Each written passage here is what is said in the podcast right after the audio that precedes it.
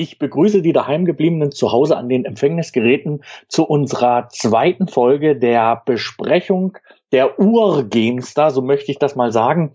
Die Ausgabe 1097 und wir waren das letzte Mal stehen geblieben bei Strategie, werden uns heute durch die restlichen Genres wühlen und mal gucken, was da für Perlen dabei waren. Werden natürlich wieder schauen, was für tolle Werbung in dem Heft drinne ist und wie das Layout war und wie da geschrieben wurde und natürlich wie die Menschen da auch in diesen äh, Zeitschriften aussehen. Darum soll es auch gehen.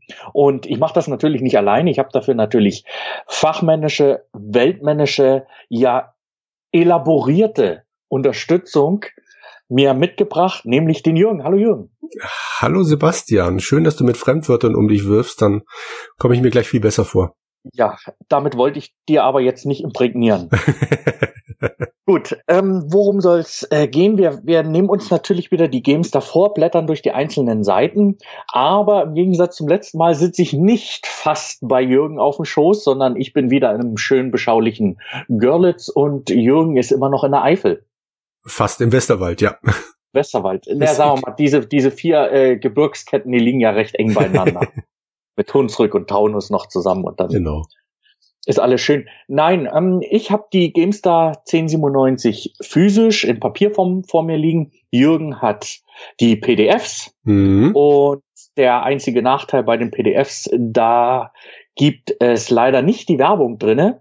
Deswegen habe ich mit Jürgen schon mal so ein bisschen ausgetauscht, was hier an Werbung drinne war. Die wollen wir natürlich auch noch besprechen. Und ähm, es kann sein, dass Jürgen ab und zu mal was suchen muss am PC, so hin und her zu scrollen ähm, im PDF, wenn wir das vernünftig besprechen wollen. Ja. Ähm, ich denke, wir haben zu dem Thema alles gesagt. Jürgen, hast du noch Anmerkungen? Nein, lass uns anfangen mit unser aller Lieblingsthema.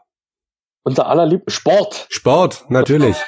Ja, äh, Sport ist natürlich nur die halbe Wahrheit. Die ganze Wahrheit lautet Sportverletzung. Und deswegen ist es so, dass die meisten äh, Sport wahrscheinlich, äh, zumindest von meiner äh, Statur, lieber am PC machen.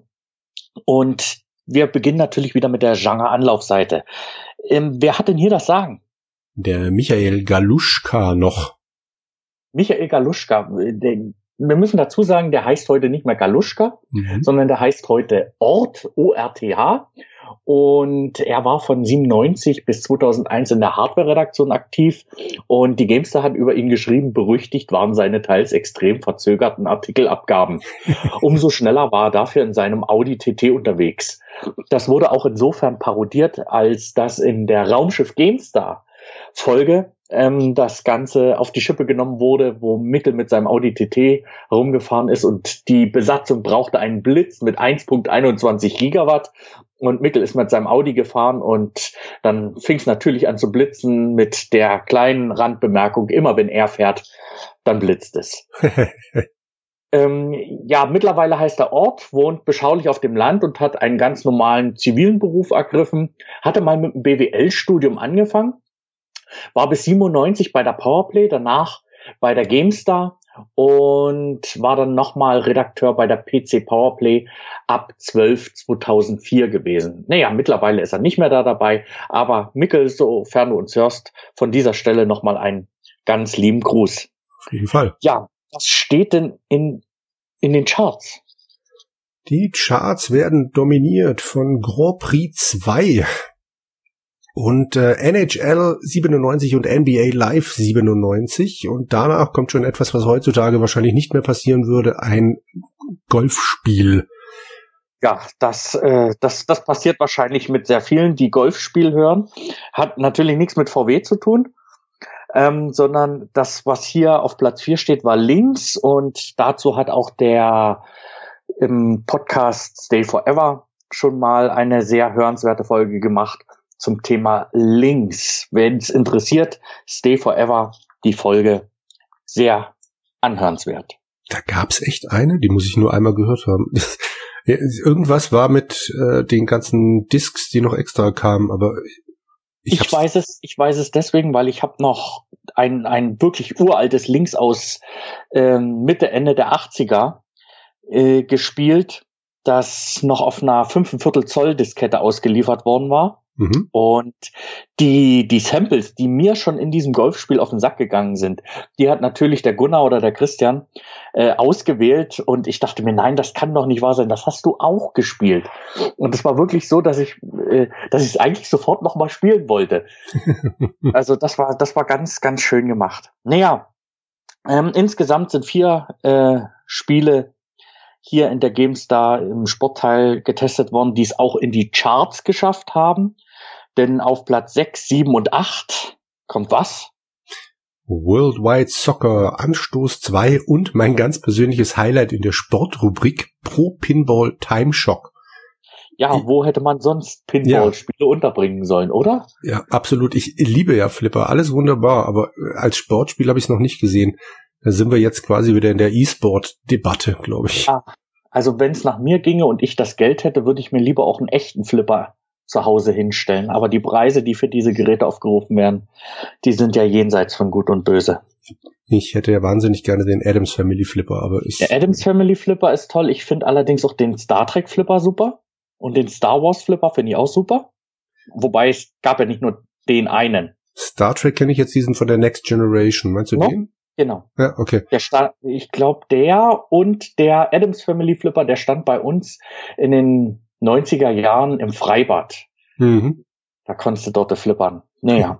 keine Ahnung, wo das Gerät jetzt ist. Hier um die Ecke ja. gibt es ein Flippermuseum, da stehen die beiden drin. Das sagst du mir, nachdem ich von dir weggefahren bin. Du hattest ja keine Zeit. ich musste ja zum Auto rennen. Genau. genau. Gut, in medias res. Genau, schauen wir uns das Ganze an und wir fangen an sogar mit Anstoß 2. Mhm. Und ich habe Anstoß 2 tatsächlich gespielt. Ich kann nicht sagen, ich habe es geliebt oder so, sondern ich habe es gespielt, weil es in aller Munde war. Und ich kann eigentlich Manager spielen so richtig nichts abgewinnen. Zumal ich bis heute nicht nachvollziehen kann, wieso sich ein Manager eines Clubs auch noch um das Training kümmern soll. Dafür habe ich einen Trainer und deswegen mache ich mit dem Training doch überhaupt nichts. Mich interessieren Finanzen, Werbeverträge und sonst irgendwas. Aber was ich bei Anstoß tatsächlich gemocht habe, das war, wenn ich Anstoß ausgemacht habe. Aber nicht, weil dann das Spiel vorbei war, sondern weil dann so eine Parodie gekommen ist auf den Franz Beckenbauer. Und okay. das ist das, was mir noch von Anstoß im Gedächtnis geblieben ist. Der Michael Galuschka hat aber diesem Anstoß 2 damals 83 Prozent gegeben. Das ist in Ordnung und er sagt dazu, wozu noch ins Stadion, wenn es Anstoß 2 gibt. Das ist ja fast schon ein, ja, das wird ja schon fast geadelt. Richtig. Ich würde allerdings nie ins Stadion gehen und ich habe auch Anstoß 2 nicht angefasst. Aber äh, du bist ja Fußballexperte. Mitten im Text kommt nämlich etwas, das kannst du mir vielleicht erklären. Äh, Gemütsstandanzeiger ist auch ihr Nee, Moment. Mit diesen eindringlichen Gemütsstandanzeiger ist auch ihr Präsident ausgestattet, dem sie öfter mal einen Besuch abstatten sollten, um es, jetzt kommt's, sich nicht wie Manny Schwabel mit Maestro Wildmoser zu verscherzen. Das sagt mir überhaupt gar nichts. Und das hat Jörg damals durchgewunken, diesen Text? Tja, Ebenfalls sehr schön, dass äh, Ascaron 17 DIN A4 Ordner mit neuen Ideen gewälzt haben will, um aus Anstoß 1, dem Zitat fußballerischen Leichtgewicht, äh, einen richtig dicken Brummer zu entwickeln. Ja, Grandios. ähm, Ascaron ist vielleicht noch für diejenigen interessant. Eigentlich hieß, glaube ich, die Firma mal Ascon, ne? Richtig, ja. Und da gab's, da gab's doch ähm, Namensstreitigkeiten und deswegen wurde aus Ascon dann später Ascaron. Ähm, ist mir so erst äh, bekannt geworden, als tatsächlich Stay Forever drüber mal gesprochen hatte. Wusste ich vorher Ansonsten nicht. fand ich an Anstoß 2 bei den Verhandlungen immer sehr klasse die Mimik des Verhandlungspartners, wo du dann immer am Gesicht ablesen konntest, ob das Angebot passt, ob es unangemessen ist oder ob jemand kurz davor steht, die Verhandlungen abzubrechen. das fand ich immer doch sehr, sehr niedlich gemacht, weil halt diese Mimik auch deutlich übertrieben war. Ja, das stimmt. Man sieht hier ein paar Bildchen, also ähm, der Typ spuckt gleich. Äh, bei entweder Feuer und Galle oder was auch immer. Äh, aber ja, also es ist echt, echt total niedlich, aber Fußballmanager war nie meins. Ich glaube, ich habe schon mal erwähnt, dass mein letzter, den ich gespielt habe, auf dem Schneider CPC war. Und wenn man sich die Grafik anguckt, also es sind ja nun 3D-Szenen, die, naja, noch okay aussehen, mhm. aber wahrscheinlich nur, weil es ein Standbild ist. Wahrscheinlich. Sie waren ja ähm, vorberechnet. Aber insgesamt wirkt doch, wenn man sich die Screenshots anguckt, das doch sehr, sehr tabellenlastig. Ja. Das ist, das ist also wirklich, auch wenn man sich anguckt, welche, welche Steuerelemente mit äh, Checkboxen und ähm, äh, Dropdown äh, Feldern hier existieren oder mit ganz normalen Command-Schaltflächen, wie man sie von Windows gewohnt ist, dann wirkt das doch noch sehr, wie sagt man, bürolastig. Ja. Das, das, also es, es wird weniger wie Spiel als mehr wie Office Software. Unglaublich, dass, dass wir das damals gar nicht so wahrgenommen haben. Ja. Aber selbst äh, Mikkel hat unter den Screenshot geschrieben, einfach nur Funktion vor Optik. Der umfangreiche Editor glänzt nicht gerade mit Schönheit. äh, interessant noch an dieser Stelle, 100 Mark wollte man damals für das Spiel haben und ein Pentium 90 hat ausgereicht, um dieses Spiel sich auf den Bildschirm zu zaubern. Ein Pentium 90 hat auch ausgereicht für das nächste Spiel, Worldwide Soccer. Das war dann tatsächlich ein, ein Action-Fußballspiel. Ähm, Heinrich Lehnhardt hat es zusammen mit Michael Galuschka besprochen. Ich sehe Regenwetter und ich sehe 3D-animierte Figuren. Ich bin tatsächlich erst mit FIFA 98 ins Fußball eingestiegen und dann auch nur dieses eine Jahr dran geblieben. Das hier sieht doch ein bisschen schlechter aus oder um einiges schlechter, aber 97 war ich noch nicht so weit mit 3D-Grafik, fürchte ich. Von daher kannst du vielleicht nicht beleuchten. Hast du sowas gespielt? Ich habe tatsächlich mein erstes Spiel, Fußballspiel war FIFA 98 Road to World Cup gewesen. Mhm. Ähm, über dieses Spiel wurde mir damals auch Blur mit Song 2 bekannt. Absolut. Und äh, es war ja damals noch en vogue, dass am PC zwei Leute an einer Tastatur gleichzeitig spielen konnten. Das kann man sich heute gar nicht mehr vorstellen. Ähm, auf jeden Fall äh, auch Worldwide Soccer unterstützte äh, diese Möglichkeit, dass bis zu zwei an einem PC, bis zu vier im Netzwerk hier spielen konnten. Ähm, ich finde es grafisch sehr äh, dem FIFA 98 ähnlich. Also das, da hat sich wirklich in den Jahren 97, 98 offensichtlich nicht so viel getan. Ich weiß, dass damals der Sprung von FIFA 98 zu 99 optisch doch ein ganz schön großer war. Okay. Aber äh, ansonsten, ich habe tatsächlich nur FIFA 98 gespielt ähm, und FIFA 99 mal kurz angerissen, weil es mein Nachbar hatte.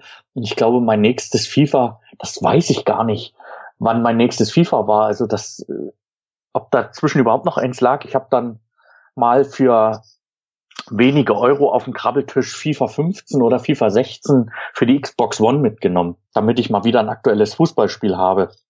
Wobei ich ganz gerne das ohne äh, Controllersteuerung laufen lasse, dass der Computergegner die volle Kontrolle hat, um einfach auch mal so ein Fußballspiel zu simulieren. Ja, um mal zu gucken, wie gut ist denn die Simulation tatsächlich, ja. wenn der äh, Computergegner gegen sich selbst spielt. Aber wir weichen vom Thema ab. Ein bisschen. Ähm, World, Worldwide Soccer. Wie gesagt, ich habe es nicht gespielt und optisch auch nicht so, dass ich sage, das ist was, was lange in Erinnerung geblieben wäre. Nee. Aber also Michel sagt selber, wie muss eine Fußballsimulation aussehen in seinem Kasten und sagt am Schluss, Worldwide Soccer kommt meiner Vorstellung ziemlich nahe. Also 97 scheint das gang und gäbe gewesen sein, zu sein.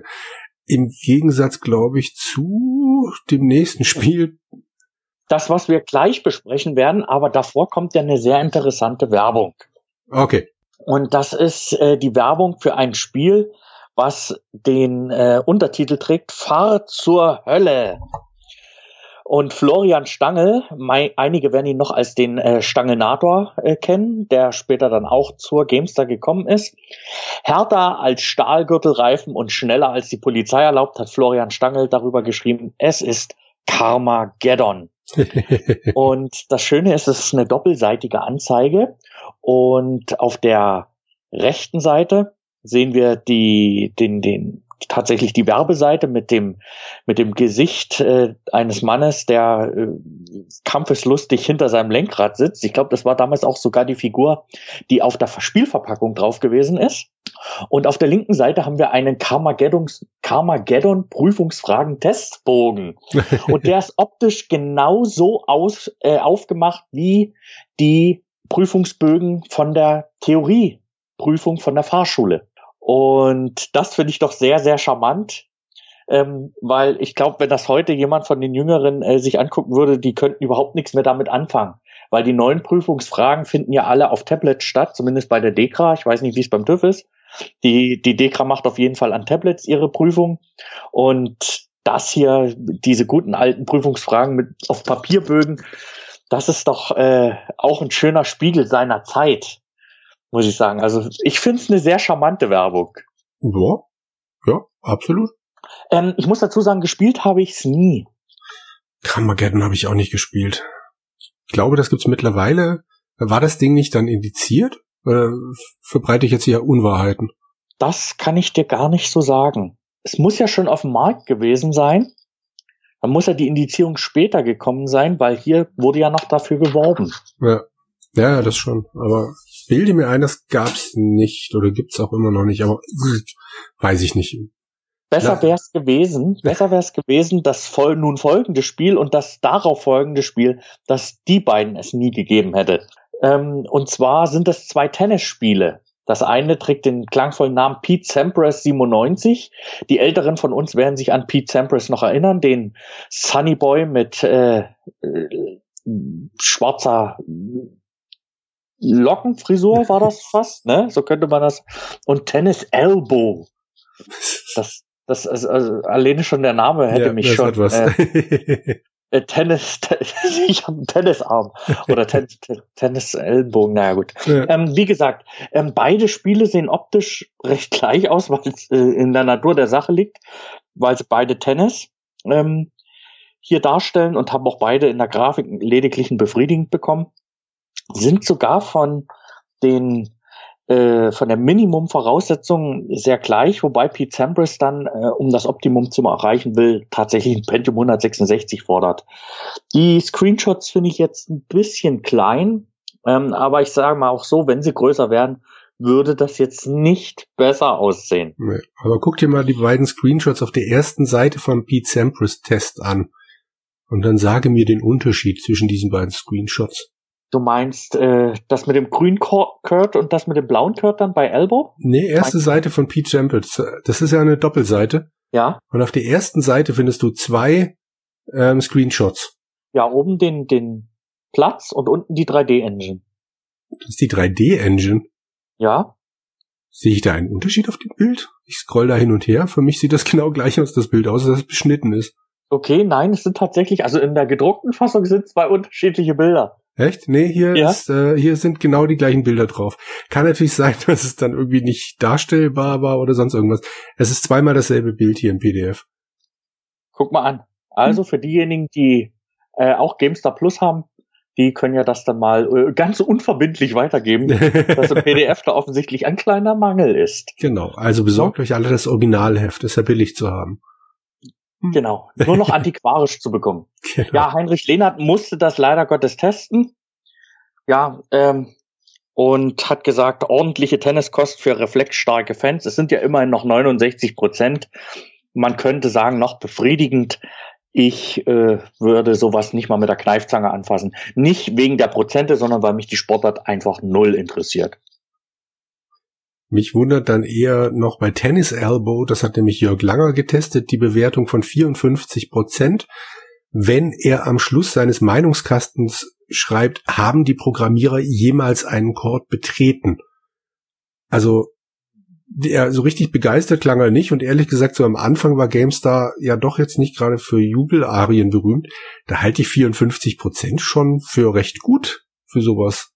Hm. Also die, der Prozentsatz spiegelt nicht die persönliche Meinung wider, aber das war ja trotzdem, es war ja immer die Verbindung von dem persönlichen und dem eigentlichen Test. Ähm, und äh, er bringt ja jetzt hier tatsächlich zum Ausdruck, dass er es eigentlich noch schlechter findet. Aber es muss halt äh, an dem Wertungssystem halt trotzdem irgendwie beurteilt werden. Allerdings finde ich sehr interessant, wie viel, wie viel Speicher das belegt. genau. Null mhm. oder zehn Megabyte. Das hat was, ja. ja, so viel, so viel haben äh, bei mir, äh, das reicht gar nicht aus, die Bilder, die bei mir die Kamera auf der SD-Karte speichert. Ja. Naja, ich würde vorschlagen, wir blättern um, ansonsten kommen wir heute nicht. Nein, wir machen weiter, genau. Ins. Ähm, das auf der nächsten Seite finde ich jetzt erstmal grundsätzlich ansprechend. Habe ich mir doch fast gedacht. Weil ich ja auf äh, alles, was vier oder zwei Räder hat, äh, ich sag mal so, ich habe da durchaus Berührungspunkte damit. Und äh, das Spiel, um was es sich dreht, heißt, heißt Hardcore 4x4. Und es geht natürlich um 4x4 Fahrzeuge. Wir würden sagen, ähm, so eine Art Monster Trucks, wie man sie ähm, aus dem Fernsehen der 90er kennt. Und äh, Michael Galuschka hat es getestet und meinte, wer eine 3DF, 3DFX-Karte hat, der könnte ruhig einen Blick riskieren. Und äh, immerhin konnte hier eine Auflösung von 1280 mal 1024 angesteuert werden. Wohlgemerkt 1997. Und das finde ich nun schon äh, ganz beachtlich, wenn man dementsprechend natürlich auch den Unterbau hat für die Grafik. Ähm, denn für ein Optimum wird hier ein Pentium 166 mit MMX-Technologie gefordert. 32 MB RAM und auf jeden Fall noch eine 3DFX-Karte dazu. Und äh, er wird zum Pentium 200 hier tendiert. Ja. Also es gilt auch, dass das alles nichts bringt, weil das Ganze gerade mal 61 Prozent abgestaubt hat und Galuschka so schön schreibt, mein Truck hüpft wie ein liebestoller Geißbock durchs Gelände. Ich glaube, so ganz begeistert war er nicht. Nö, aber das ist mal wieder so der Fall, wo man sagen kann, dass eben Optik nicht alles ist. Es sah für seine Zeit recht gut aus. Interessant auch die Regentropfen, die sich dann auf dem ähm, Monitor dann so ablagern. Ja, das ist, ja. äh, denke ich, da damals schon. Das hat, hätte mich damals garantiert umgehauen, klar. Genau, also als wenn ich mich erinnere, als ich damals das erste Mal so eine Art Wettersimulation gesehen habe, das, das hat mich umgeblasen. Wie das Wasser bei Morrowind oder so. Ja. Das war damals auch, das hat mich damals auch weggeblasen. Ja, und dann zur Abwechslung. Tennis!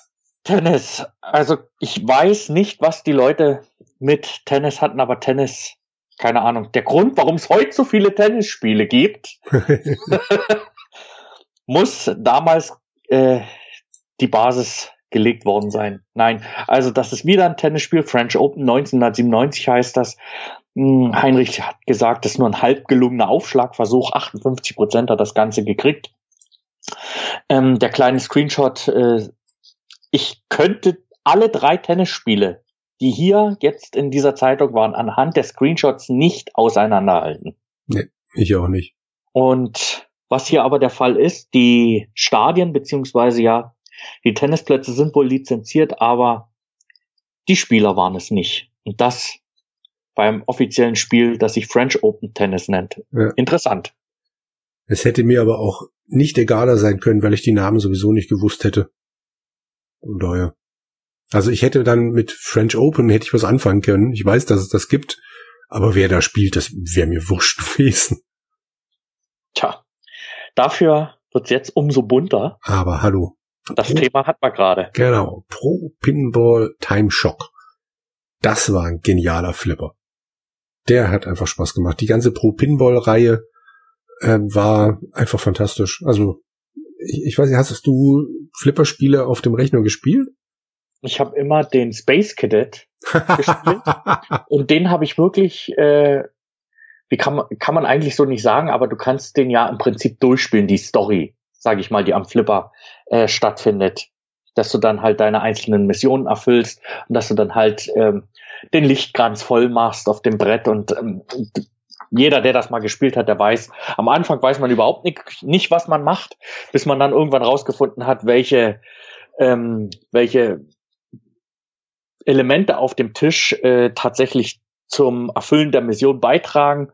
Und ich fand, wie gesagt, Flipper immer physisch viel interessanter als in in der Software-Variante. Es ist ja so, dass, dass die, dass die Flipper-Spiele auch schon vorher in 2D existiert haben. Und ähm, ich muss dazu sagen, das raubt dem irgendwie so ein bisschen den Charme. Aber jetzt mit den aktuellen Möglichkeiten, sage ich mal, auf dem iPad oder so, da kann man ja auch sich äh, schöne Flipper-Spiele kaufen. Und das wirkt doch sehr echt. Das kann man gar nicht anders beschreiben. Also ich finde die neuen Flipper-Spiele richtig toll. Aber ja. sie sind halt nicht mehr so populär, dass sie auf dem PC erscheinen. Ich überlege, Pinball FX gibt's aber auf dem PC, bilde ich mir ein, oder? Ah nee, warte mal, ich habe ich hab's auf der Playstation gesehen. Ich könnte dir gerade ehrlich gesagt nicht sagen, ob es auf dem PC gibt. Aber die Grundlage davon waren auf jeden Fall diese Pro-Pinball-Dinger, weil die zum, für mich zum ersten Mal sowas wie Realität abgebildet haben. Ich meine, es waren eigene Flipper-Kreationen, aber das Ding sah für damalige Verhältnisse einfach irre aus. Gerade wenn man halt Space Cadet gewohnt war. Also was ja. anderes kann ich auch nicht. Und dann kommt ja dieses Ding um die Ecke. Und es gibt ein Bild hier in der Besprechung, so eine Tischnahaufnahme. Das ist einfach der Hammer. Und auch da gilt wieder, ähm, was war's? 1600 mal 1200 Pixel sind sogar möglich. Und das ist ja der Wahnsinn. Also ich konnte das damals nicht mit meinem Rechner, aber das war dann schlicht der Wahnsinn. Im Test zeigt es auch so schön, ohne 21 Zoll Monitor wäre eine bestimmte Ansicht relativ sinnfrei und ein 21 Zoll Monitor hatte ich nie. Ich glaube, über 19 Zoll ging es bei mir nicht raus. Aber es hat einfach unglaublich Spaß gemacht. Also ein Spiel hätte doch eindeutig von der Pivot-Funktion von einem Monitor profitiert. Von der was? Du drehst den Monitor um 90 Grad nach ah. rechts oder nach links und das Bild kippt. Okay. Gab's das damals? Nein. Ich, ich weiß gar nicht, wann das, wann das äh, eingeführt wurde oder so, aber die, die, also gerade im medizinischen Bereich findest du, findest du das sehr viel. Okay.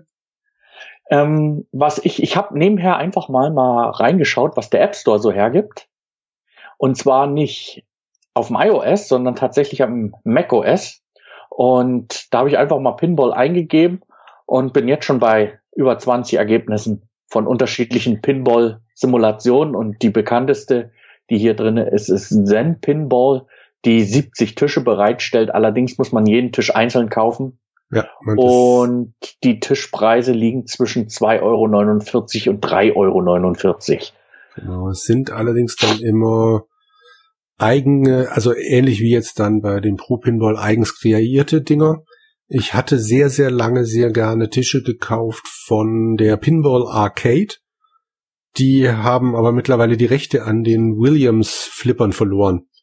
Ja. Also gerade die, was weiß ich, Terminator 2, Adams Family, die ganzen bekannten Dinger waren halt mal da drin in den ersten zwei Jahren oder sowas. Wir hatten die immer Seasons und alle paar Monate oder alle paar Wochen einen neuen Tisch rausgebracht.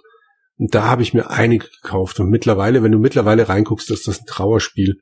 Also die bemühen sich zwar immer noch, ähm, was an Land zu kriegen, aber die guten Tische kriegst du halt nicht mehr. Ja. Ich habe ewig lang gedacht, ich hätte es auch mittlerweile verloren, weil ich meine Tische nicht mehr runterladen konnte, nachdem es mal auf meinem iPad abgeschmiert ist und mein komplettes iPad weg war, also leer war. Und dann hat mir der Support dankenswerterweise, dankenswerterweise weitergeholfen. Ich habe jetzt also wenigstens den Terminator 2 Flipper und meine ganzen gekauften Dinger wieder da. Ah. Aber es sind halt viel weniger, als ich eigentlich gedacht hätte, weil ich ja. damals nicht alles gekauft hatte, das mich interessiert hat, weil ich halt immer gedacht habe, ja, wart mal, bevor du die nächsten vier Euro raushaust. Und jetzt komme ich nicht mehr dran. So ein Pech. Ja. Gut, äh, ich würde vorschlagen, wir machen trotzdem weiter. Gerne. Bevor wir uns an, am Pinball festbeißen. Mhm. Ähm, nur noch vielleicht ganz interessant, äh, dass bis zu vier nacheinander an so einem Tisch dann spielen konnten. Also da gab es auch wieder die Möglichkeit des Mehrspielers an einer einzigen Maschine. Wie in echt. Genau.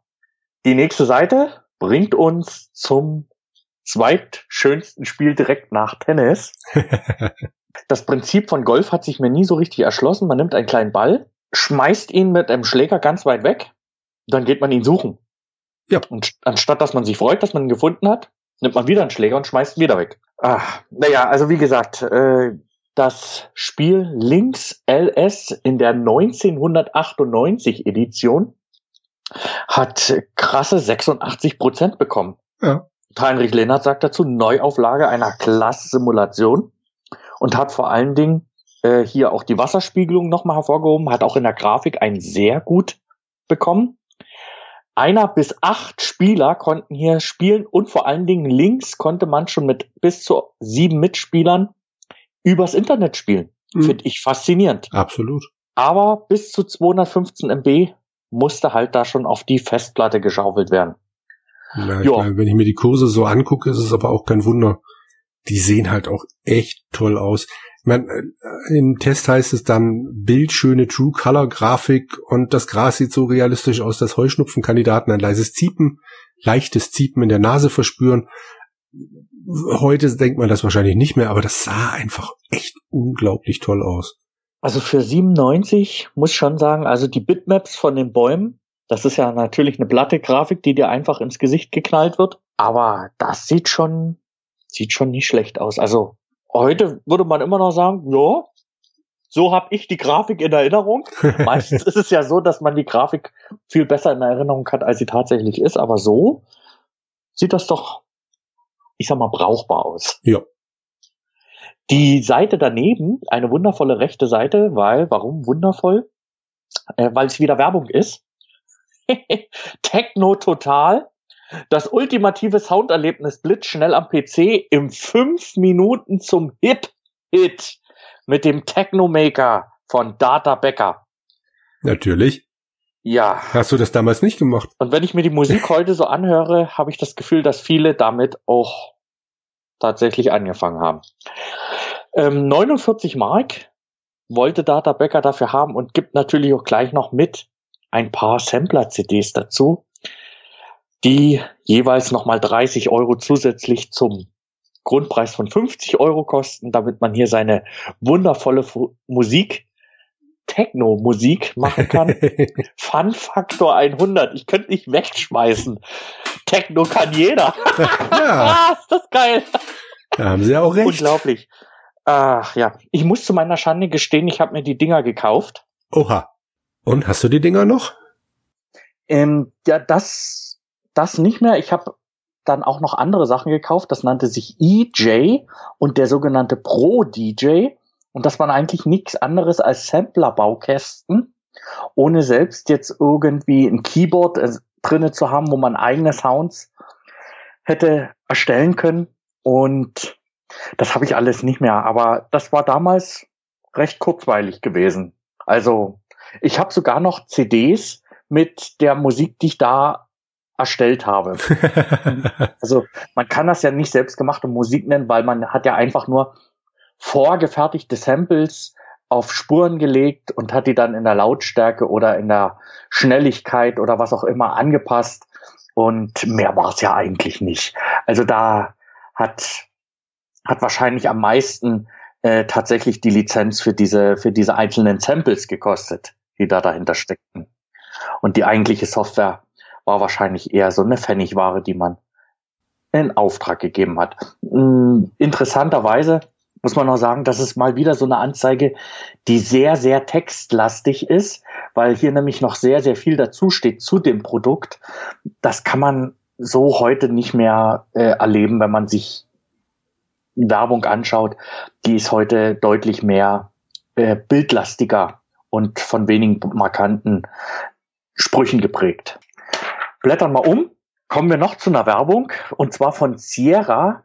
Best of Sierra treten sie ein in die märchenhafte Welt der Spiele für sagenhafte 14 Mark 90 und das war hier King's Quest 7 Vollversion in Deutsch und Tim, The Even More Incredible Machine, auch in Deutsch, und King's Quest 1 noch dazu. Und offensichtlich war das eine Zeitschrift gewesen, die hier beworben wurde, eine Sierra-Zeitschrift. Mich würde mal interessieren, ob die tatsächlich irgendjemand äh, gekauft hat, ob die jemand kennt und äh, wie lange die gelaufen ist. Überall im Zeitschriftenhandel. Alle zwei Monate neue Sierra-Spiele. Ich höre gerade das erste Mal von dieser Zeitschrift. Die also hätte mich damals eigentlich total interessieren müssen, aber ist völlig an mir vorbeigegangen. Ich finde das faszinierend, ja. Hm. Also keine Ahnung, gut 14 Mark 90, wenn drei Spiele drinne sind. Naja, vor allem King's Quest. Das war damals 7. schon ein Kampfpreis. Ja. Und dann, und Sierra war ja auch kein Hinterhofhersteller. Nee, höchst seltsam. Hm? Interessant. Ähm, interessant wird's, wird's aber jetzt auch, weil wir sehen einen, ich sag mal, recht jung gebliebenen Mick Schnelle. Wo sehen wir den? Im Simulationsteil, beziehungsweise auf der Einsteigerseite oder der Einstiegsseite zur Simulation.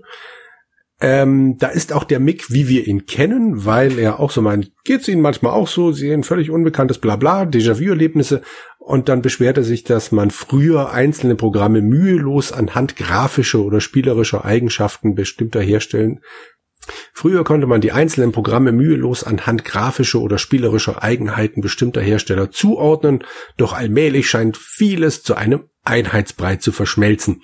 Also da ist Mick Schnelle schon voll in seinem Element und so kennen wir ihn ja auch heute noch. Aber damals konnte er noch gar nicht so viel meckern, weil noch ziemlich viel in diesen Simulationscharts neu aufgetaucht ist.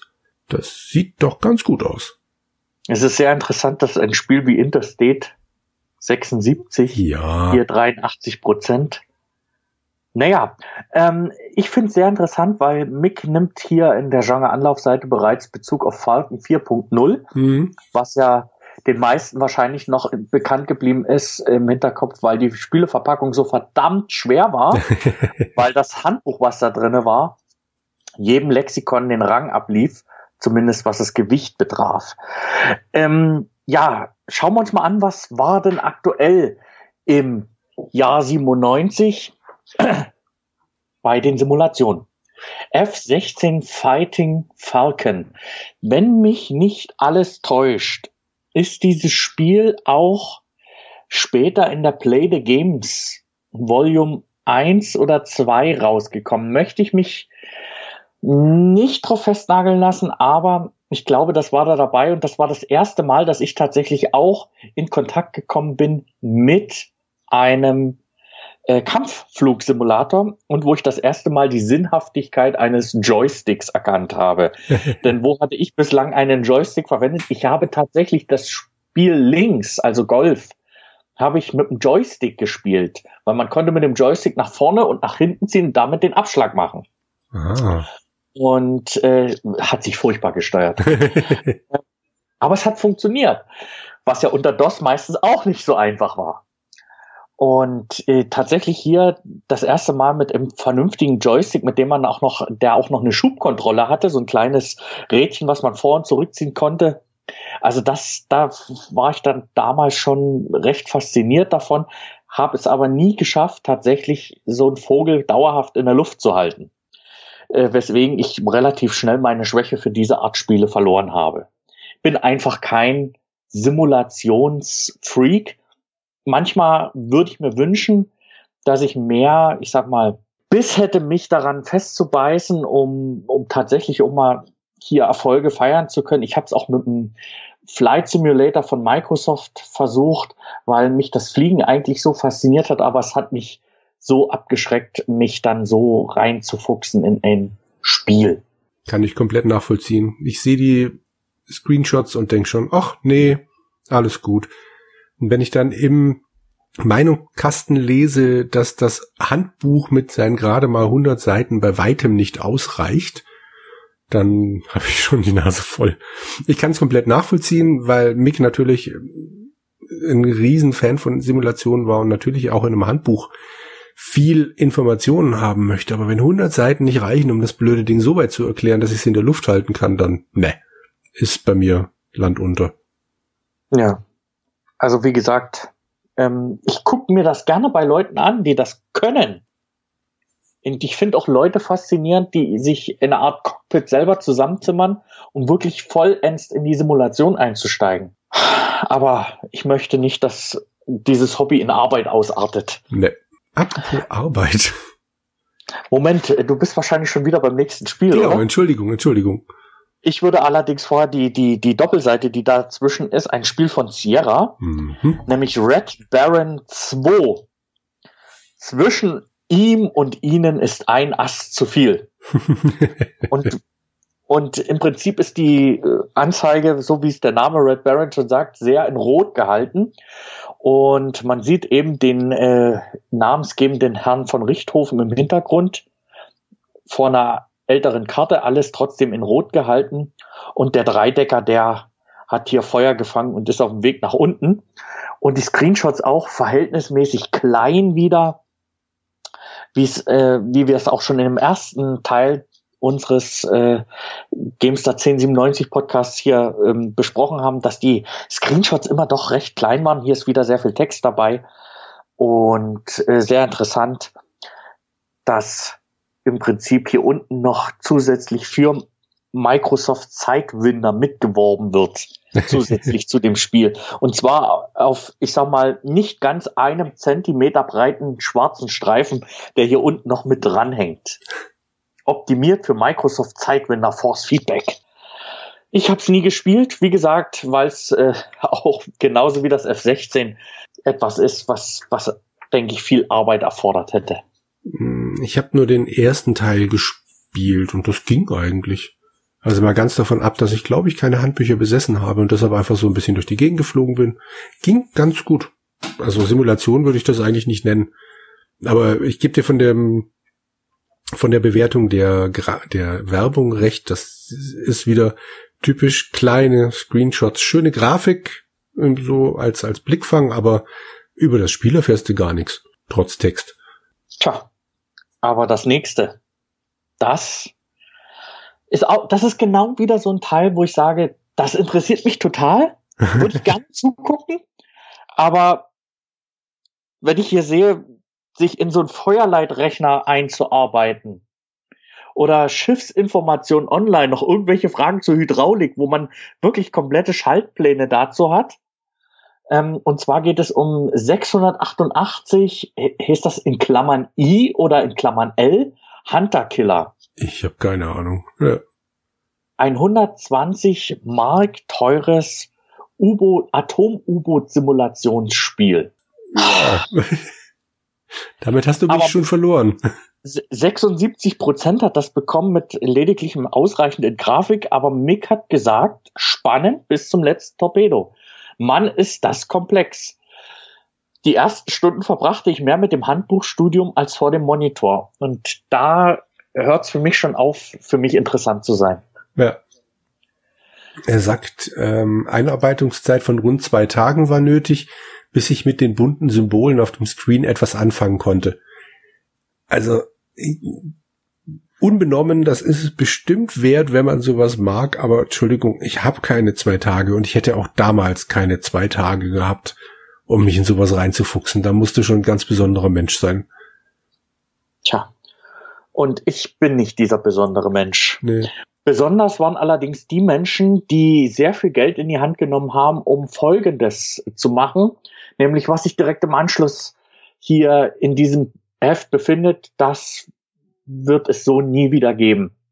Denn wir finden direkt mit zwischen allen anderen ähm, Artikeln und Heftseiten insgesamt 32 Seiten eines Pearl-Katalogs. Und der ist nicht einfach mit beigelegt und das ist keine Wurfsendung oder eine Beilage, wie das heute üblich ist, sondern sie ist mit Teil des kompletten Heftes, sie ist mit in der Bindung verklebt und wir haben jetzt hier 32 Seiten Schund und Schinder, wie wir es damals und auch heute noch von Pearl gewohnt sind. Also es ist unglaublich, ich will nicht wissen, was das gekostet hat. Vor allem diese Seiten sind ja dann auch wirklich Teil des Heftes im Sinne von durchnummeriert, oder? Die gehören zum Heft. Also ich weiß nicht, ob das nicht noch Teil des Deals war, dass die GameStar noch richtig schön dick aussieht. Und wenn man sich das halt mit 32 Seiten von Pearl gekauft hat. Ja, der, dieser, der Test äh, des Hunter Killers endet auf Seite 129, dann auf der Seite 130 kommt eine kleine Werbeseite mit Motorrad Online, noch ein bisschen was zur GameStar und so eine kleine äh, Viertelanzeige, wo man äh, Hardware bestellen kann und dann geht's wirklich erst wieder weiter ab Seite 163 und alles, was dazwischen ist, sind nur Seiten von Pearl. Unglaublich. Unglaublich. Mhm. Also ich, ich lasse das einfach mal stehen. Ich blätter jetzt auch mit euch hier nicht durch diese einzelnen Seiten. Wenn ich mir das hier schon angucke, ach du heiliger Schluss. Eine optische Maus, drei Tasten in Grau für 50 D-Mark. Ja. Wahnsinn. Ein Fujitsu Laserdrucker, monochrom mit 2 MB RAM. 1400 D-Mark. Ach du heiliger Schluss. Nein, nein. wir sollten das hier und die Sache muss ich jetzt besprechen. Ja. Wir finden auf der Seite 29 dieses internen äh, äh, Pearl-Katalogs finden wir natürlich auch Erotik und Schnäppchen. Ich finde die Kategorie passt super zusammen. Erotik und Schnäppchen. Und das ist der Zeitpunkt, wo man noch nicht das Internet äh, für Porn entdeckt hatte. Und da gab es tatsächlich noch Erotik digital. 60 Erotik-CDs mit Screenshots, Videostrips, Erotik-Diashows für 19 Mark 80. 60? Unglaublich. Was? 60 CDs? CDs. Wunderbar. Gab sonst noch was zur Erotik? Erotik digital. Erotik Digital 3. Erotik Games. 650 MB Strip Poker Game. Nein, also ich denke, wir sollten hier jetzt hier nicht weiter ins Detail gehen. Und äh, bevor man sich jetzt hier unnötig heiß macht, das gibt sowieso. Ja, nein, eben. Äh, zur Abwechslung kommt auf Seite 163 ein U-Boot. Eine U-Boot-Simulation. Allerdings, Allerdings in der Serie, die heute, denke ich, die meisten noch kennen sollten. Ich bin tatsächlich mit dem zweiten Teil eingestiegen und ähm, habe mich damit gar nicht so lange beschäftigt. Ich habe einfach kein Händchen dafür. Ich finde diese Software faszinierend. Ich würde gerne das können wollen. Von beherrschen reden wir noch gar nicht. Aber ich bin nicht in der Lage, das zu bedienen. In dem Fall handelt es sich um Silent Hunter ähm, und in dem Fall die Petrol Disk 2, also offensichtlich eine Erweiterung. Und hier wird auch noch ein Editor mitgeliefert. 75 Prozent hat das Ganze gekriegt und Mick hat gesagt, für Tüftler ist das genau das Richtige. Tüfteln will ich aber im U-Boot eigentlich gar nicht so unbedingt. Und dann kommt ein Flugzeug. Ach ja. Ja, man merkt schon, irgendwie sind wir beide nicht äh, mhm. für das äh, Simulationsgenre gemacht. Nee. Wie spricht man das Aber Ding aus? IF-22? IF-22, mögliche. Hm. Auf jeden Fall finde ich den Screenshot auf der ersten Seite ganz unten sehr interessant, weil die Bildbeschreibung spricht von fotorealistischer Landschaft. Heute würde man sagen, da ist doch jemand mit seiner Kamera zu dicht an einen alten Stein gegangen. Mhm. Aber das muss damals die Optik schlechthin gewesen sein. Also, wie gesagt, ich muss hier auch noch feststellen, dass in dem Screenshot sehr, sehr viel Treppchenbildung zu sehen ist. Also Anti-Aliasing gab's hier noch gar nicht. Nee. Und mhm. wenn man sich auch auf der zweiten Seite das mal anguckt, wenn man hier sieht, wie das Flugzeug im Tiefflug über die Landschaft fliegt, da sieht man schon, wie arg krümelig doch diese angeblich fotorealistische Tapete ist. Ich gehe mal davon aus, wenn du erstmal geflogen bist, dann hast du es nicht mehr groß mitgekriegt, aber als Standbild sieht das schon echt schlimm aus. Ja. Also ich finde das schon sehr furchtbar. Wenigstens ist die Bedienung sehr gut. Wenn alles andere äh, gerade mal ausreichend oder befriedigend ist. Hui und Pfui halten sich die Waage. So hat zumindest der Mick hier beschrieben. Viel Licht, viel Schatten. Ähm, ich würde vorschlagen, wir überspringen den Bereich. Also keine Ahnung, wer Simulation äh, tatsächlich äh, mag, für den ist das vielleicht nochmal hier retrospektiv sehr interessant, sich das Ganze anzuschauen oder anzuhören. Ich muss sagen, das sieht doch sehr schlecht gealtert insgesamt aus. Ja. Und heute weiß ich nicht, ob ich mich für Simulationen so begeistern kann. Wobei ich ja vom aktuellen Flight Simulator doch sehr überrascht bin, was der optisch auf dem Kasten haben soll. Aber das wird wieder so ein Ding sein, wo ich sage, da gucke ich lieber zu, als dass ich das selber mache. Ja, das stimmt. Wobei ich trotzdem ganz kurz auf das letzte Spiel eingehen möchte, nämlich Interstate 76. Ist hier nur ein kurzer Nachtest, weil es jetzt in der deutschen Synchronisation rauskam und schon ein paar Monate vorher eben auf Englisch kam. Und ich habe das damals sehr gerne gespielt. Ich war zwar nicht fähig, da groß was zu reißen, aber ich mochte den Stil, ich mochte dieses 70er-Jahres-Setting und die deutsche Sprachausgabe hat mir auch sehr, sehr gut gefallen. Aber das war nicht so dein Spiel. Habe ich das vorhin richtig mitgekriegt? Ja. Hm. Naja, gut, dann gehen also, wir einfach. Man, ich muss ja dazu sagen, äh, in, über den Zeitraum meiner Spiele und Spielerbiografie hat sich natürlich so einiges bei mir verändert oder verschoben. Ich konnte zum Beispiel früher den Adventures, Point-and-Click-Adventures zum Beispiel überhaupt nichts abgewinnen. Ich war früher ein absoluter Shooter-Fan gewesen oder äh, Third-Person ähm, gewesen. Das bin ich heute gar nicht mehr so. Also ich, was sich immer bei mir gehalten hat, waren die Aufbauspiele, aber die, die, die, die Shooter, das ist bei mir heute alles so in den Hintergrund getreten zugunsten von, wir werden es gleich ansprechen, der Adventures, die jetzt gleich noch kommen werden. Und ich konnte früher auch mit, mit Rennspielen nicht so viel anfangen und äh, sitze dafür lieber gerne heute mal, mal so für 10, 15 Minuten am, an, der, an der Xbox, wenn ich die Zeit und die Lust dazu finde und fahre einfach mal nur mit dem BMW zwei, drei Runden über den Nürburgring und dann war's das auch schon wieder. Einfach nur, weil ich gerne dieses Auto fahren will. Das hat nichts damit zu tun, dass ich irgendwas in dem Spiel erreichen will. Aber ich sehe schon, wir verquatschen uns schon wieder. ähm, aber Interstate 76 war für mich tatsächlich nie interessant gewesen. Hm. Bevor wir zu den Adventures kommen, äh, haben wir auf der linken Seite eine sehr schöne große Werbung, die mit den wundervollen Worten beginnt. Möchten Sie Monkey Island 3 testen? Das ist die Chance, Ihr Hobby zum Beruf zu machen. Gamester sucht Nachwuchs für sein Redaktionsteam. Und ich glaube, das waren auch die, die das war auch die Anzeige gewesen, auf die sich dann Gunnar und Christian sogar beworben hatten, ah. weil die ja dann relativ schnell auch hier nachgestoßen sind.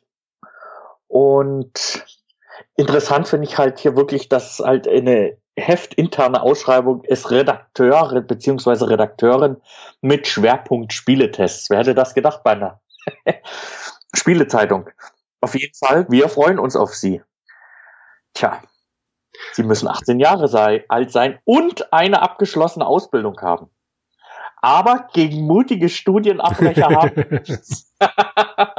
Sehr schön. Und wenn mich nicht alles täuscht, waren beide sogar Studienabbrecher. Gunnar hatte ja im, hatte ja äh, sein Studium während, ich glaube, während seines Studiums oder nach seinem Studium dann im Spieleladen sogar auch gejobbt. War das nicht sogar so gewesen? Ich weiß nur, dass er im Spieleladen gejobbt hat. Ob das während des Studiums war, das weiß ich nicht. Okay. Na, auf jeden Fall, wir wissen ja, dass der dann spätere Chefredakteur Lott dann hier seinen Anfang vermutlich genommen hatte. Gut, kommen wir zu den Adventures. Die Adventures wurden von Martin Deppe, wie sagt man, verwaltet, besprochen. Er hatte die Schirmerschaft. Zumindest ist sein Konterfei auf der Genre-Anlaufseite. Und hier wird natürlich auch nochmal erklärt, was sind eigentlich Adventures und Rollenspiele. Diese Gattung betont Rätsel, Aufgaben und eine ausgefeilte Handlung. Ja, wenn wir dann mal gucken, was, was für Spiele drankommen, dann werden wir uns noch drüber streiten können, ob da eine ausgefeilte Handlung dahinter steht. Aber wir können, wir können schon mal festhalten, dass in den Adventure Charts zum Teil das Who is Who der Adventures schon vertreten ist. Ja, wobei er in seiner Einleitung auch schreibt, dass sie es lange diskutiert hätten, ob alte Klassiker da reingehören, eben Monkey Island 2 oder Indiana Jones. Und sie gesagt haben, nee, nur Sachen, die nicht älter als zwei Jahre sind. Sprich, da fallen ein paar Sachen raus, die definitiv meiner Meinung nach in die Top 20 von den Adventures gehören. Auch 1997. Aber gut, kann man natürlich darüber streiten, wenn man ein neues Heft startet, will man natürlich nicht die Top 20 voll mit ollen Kamellen packen. Das ist so richtig, gebe ich dir recht. Auf Platz eins finden wir Diablo und auf Platz drei mein auf ewig geliebtes Baphomets Fluch. Ja, das stimmt. Es gibt einfach nichts Besseres. Und alle, die danach gekommen sind, die standen immer so ein bisschen im Schatten des ersten Teils. Naja. Platz 5, Toonstruck, immer noch großartig, wobei die Grafik schon extrem gelitten hat. Ähm, Platz 8, Leisure Suit Larry 7, immer noch mein War das Yacht Highlight. nach Liebe? Genau, richtig. Das war Yacht nach Liebe, ne? Das ja. ist immer noch sehr schade, dass er danach kein reguläres Leisure Suit Larry 8 mehr machen konnte. Das wird am Ende vom siebten Teil ja angeteasert, weil er da von Außerirdischen entführt wird. Und das hätte mir wirklich gefallen. Also es hätte ja. heißen sollen Last in Space, aber ist halt wie gesagt nie was geworden. Ach, dieser Humor von L.O., das ist Wahnsinn. ähm, auf Platz 11 äh, The Dick. Wer sich dafür ein bisschen näher interessiert, Stay Forever hat dazu bereits eine Besprechung gemacht. Auch zu Platz 13 Last Express haben sie das gemacht. Ja, ein Wobei ich sagen muss, der Podcast besser ist als das Spiel. ich habe das Spiel tatsächlich auch gekauft und probiert und ich habe nie, also ich sehe darin nicht die diese wirklich oft äh, schöne Spielerfahrung, so wie es Gunnar und Christian beschreiben, aber ich bin ich konnte doch ihre Begeisterung dafür nachvollziehen, auch wenn ich sie selber nicht spüre. Ja. So, schauen wir uns das erste Adventure an, was getestet wird. Little Big Adventure 2. Wie, wie spricht man das eigentlich aus? Tw Twinsons? Ich glaube Twinsons. Ich glaube Twinsons. Odyssey? Hat das was mit Twins zu tun? Nee. Nee, m -m. ist einfach nur ein obskurer Name. Ich muss aber zugeben, ich habe es nicht gespielt, also vielleicht gibt es irgendeine sinnige Erklärung davon. Aber da es von Franzosen entwickelt ist, hat gibt es wahrscheinlich keine sinnvolle Erklärung. Uh, Shots are fired. ähm, ich muss dazu sagen, ich habe nie ein Little Big Adventure angefasst, auch nicht die, die modernen Little Big Adventures, die ja dann den Namen ja nur tragen davon, aber offensichtlich mit dem eigentlichen Spiel Little Big Adventure nichts zu tun haben. Ähm, Heinrich Lehnert hat das Ganze für uns getestet und hat dem Ganzen 85 Prozent gegeben und spricht von einem prächtigen Adventure, das liebevolle Details hat wenn ich mir die 3D-Grafik angucke, dann ist es wie so häufig, dass die unheimlich schlecht gealtert ist. Also es sieht wirklich, ja, tut mir leid, es sieht furchtbar aus. Gerade auf dem ganz großen Screenshot muss ich sagen, das ist nicht schön anzuschauen. Und trotzdem hat das als Kind seiner Zeit unter den damaligen Gesichtspunkten ein sehr gut für die Grafik erhalten. Ja. Electronic Arts im Übrigen. Die bösen, bösen Jungs von Electronic Arts. Genau. Wobei ich damals das, kannte man den Namen noch gar nicht. Ich habe das Lied immer noch, äh, das Spiel immer noch auf meinem Mountain of Joy. Ich will da unbedingt mal reingucken. Aber mich schreckt es dann auch immer so ein bisschen ab, weil ich denke, man muss heute halt doch wieder ein bisschen reinkommen, bevor das auch nur ansatzweise Spaß machen kann. Was, was dieses jetzt hier? Ja. Okay. Auf welchem, auf welchem System? Ich glaube, das gibt's bei GOG. Ich glaube, da habe ich das. Ach, PC. Mhm. Okay. Jo.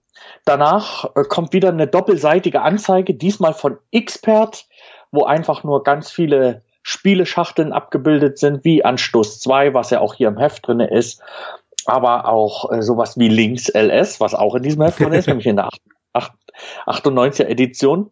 Ich finde aber sehr, sehr hübsch hier unten so CompuGotchi, das virtuelle Haustier jetzt auch für den PC. Oh Gott. Ja, nichts liegt mir ferner, als sowas auch noch bei mir auf dem PC drauf haben zu müssen. Und noch die Diamond Monster 3D wird hier beworben für gerade mal 377 Mark, damals noch als PCI Add-on-Karte. Man muss ja dazu sagen, das hat ja auch einen Wandel vollzogen. Ähm, ähm, also ich bin ja groß geworden in einer Zeit, wo die 80, 286er, 386er ISA-Steckplätze hatten. Dann kam später PCI dazu, da kamen die ersten Grafikkarten auf PCI, dann wurde ja dieser Grafikport, äh, nee, Port nicht Slot, nee, wie sagt man, Steckplatz eingeführt, das war dann AGP und mittlerweile sind wir ja wieder zurück bei PCI Express, ne? Ja. Ja, ich habe mich damit allerdings auch schon sehr lange nicht mehr beschäftigt. Gut, gehen wir aber weiter zum nächsten Adventure, ein düsteres Adventure mit Rollenspielcharakter. Das ich nicht gespielt habe. Dark Earth. Ich auch nicht gespielt habe und was aussieht, als hätte es Render-Hintergründe mhm. mit 3D-Figuren drin. Genau. Es, unter dem ersten Bild steht kein schöner Anblick. Der gute Arkan, also der, der Hauptdarsteller, ist zum Monster mutiert und dann gibt's weiter unten in Screenshots, äh, wo er zusammen mit seiner Frau zu sehen sind. Da sind sie noch wohl auf. Und so viel hübscher sieht er da jetzt auch nicht aus. Es ist halt wieder der Fluch der frühen 3D-Grafik, die meiner Meinung nach nicht gut gealtert ist. Ähm, scheint aber so zu sein, dass sowohl Peter Steinlechner als auch Martin Deppe mit dem Ding ganz zufrieden waren. Spielt irgendwo in der Zukunft. Und ehrlich gesagt, mehr habe ich hier noch nicht erfahren. Aber vielleicht kannst, kann uns jemand von außen beleuchten, weil du es ja auch nicht gespielt hast. Nein, ich habe es nicht gespielt, aber ich muss sagen, generell finde ich die, die Hintergründe schick. Die Hintergründe, die, da, das ist kein Thema, ja, aber mit der Figur die, kann ich die sind gar nicht mal so, die sind gar nicht mal so übel. Callisto Entertainment hat das Ganze zusammengebastelt und 78 Prozent gab's dafür. Hm. Dark Earth, unglaublich, habe ich nie gehört, weil ich ja wie gesagt am Anfang gar nicht so auf der Adventure-Schiene war und da ist das natürlich auch irgendwo bei mir hinten runtergefallen. Naja. Ja. Gut, nächste Seite. Betrayal in Antara. Mhm. Die Fortsetzung von Betrayal at Crondor. Das war äh, die das Betrayal at Crondor war von Raymond, ich weiß immer noch nicht, wie man den aussprechen möge, Feist, Feist, whatever. Eine Buchreihe ähm, und äh, beziehungsweise der hat diese Welt entwickelt, Crondor, und hat sich dann nach dem sehr guten ersten Spiel, das aber auch ein bisschen schlecht gealtert ist, aus der Nummer zurückgezogen und dann haben sie sich eine neue Welt quasi überlegt, nämlich Antara. Das sieht aber zumindest zu gewissen Teilen immer noch dem anderen, dem ursprünglichen Teil recht ähnlich, was ich jetzt hier so sehe. Es gab dann noch später ein anderes Spiel, das wieder an Krondor ansteht lesen sollte. Da könnte uns jetzt Jan mehr sagen, aber das habe ich jetzt leider vergessen, wie es heißt. Das muss aber ziemlich grottig gewesen sein. Äh, Antara war wohl durchweg ordentlich. Ich habe es aber noch nicht gespielt. Das habe ich mir erst vor zwei Wochen dann mal auf meinen Stapel gelegt. Also Jan, wenn du das hörst und du kannst noch ein bisschen was dazu beitragen, dann doch bitte in die Kommentare. Auf jeden Fall. Ich kann auf keinen Fall was dazu beitragen. auch nicht zum nächsten Spiel, was ich aber deutlich amüsanter finde, was ich tatsächlich auch mal ausprobieren würde. Das Ding nennt sich nämlich Spacebar. Und wie der Name schon sagt, äh, in der Spacebar treffen sich die Aliens zum gemütlichen Bierchen. Mhm. Aber einer soll ein Mörder sein. Okay, also offensichtlich ein, ein, wie sagt man, ein Krimispiel im Science Fiction gewandt, wenn man ja. das so sagen möchte. Genau. Ähm, Finde ich sehr abgespaced, die Idee, um mir, mir mal bitte diesen Karlauer zu gestatten. Ähm, aber optisch finde ich es jetzt bisschen, ja, wie sagt man das? Krümelig, aber das ist auch wieder dieser Fluch der 3D-Welten oder ist das vorgerendert? Das kann man gar nicht so sagen, oder? Ich bin mir auch nicht so ganz sicher. Es sieht aber schon vorgerendert aus, würde ich sagen ich hab, weiß nicht, ob das Standbilder sind, durch die man sich dann klickt, oder ob hier tatsächlich auch Bewegung hm. zu erkennen sein soll. Also ich es kenne ist, das Spiel tatsächlich leider nicht, aber was mich schon dazu bringt zu denken, oh mein Gott, warum kenne ich das nicht? Es stammt von Steve Meretzky. Steve Meretzky, Veteran. Genau. Der hat unter anderem, es ist peinlich, dass mir das als erstes einfällt, aber er hat unter anderem mit Douglas Adams zusammen an Per Anhalte durch die Galaxis an dem Spiel gearbeitet und hat wirklich wahnsinnig viele Infocom Adventures geschrieben. Der hat einen Wahnsinnshumor und ich vermute mal, wenn ich jetzt hier also durch den Text von Spacebar scrolle, scrolle, dass auch der Humor hier nicht zu kurz kommt. Zum Beispiel gab es eine Szene, wo was ähm, Martin Deppe schreibt in seinem Kasten, so werde ich gerade von einem riesigen Insektenei plattgewalzt, das fatal an den rollenden Felsbrocken des ersten Indiana Jones Streifens erinnert. Da ertönt auch prompt die wohlbekannte Filmmelodie.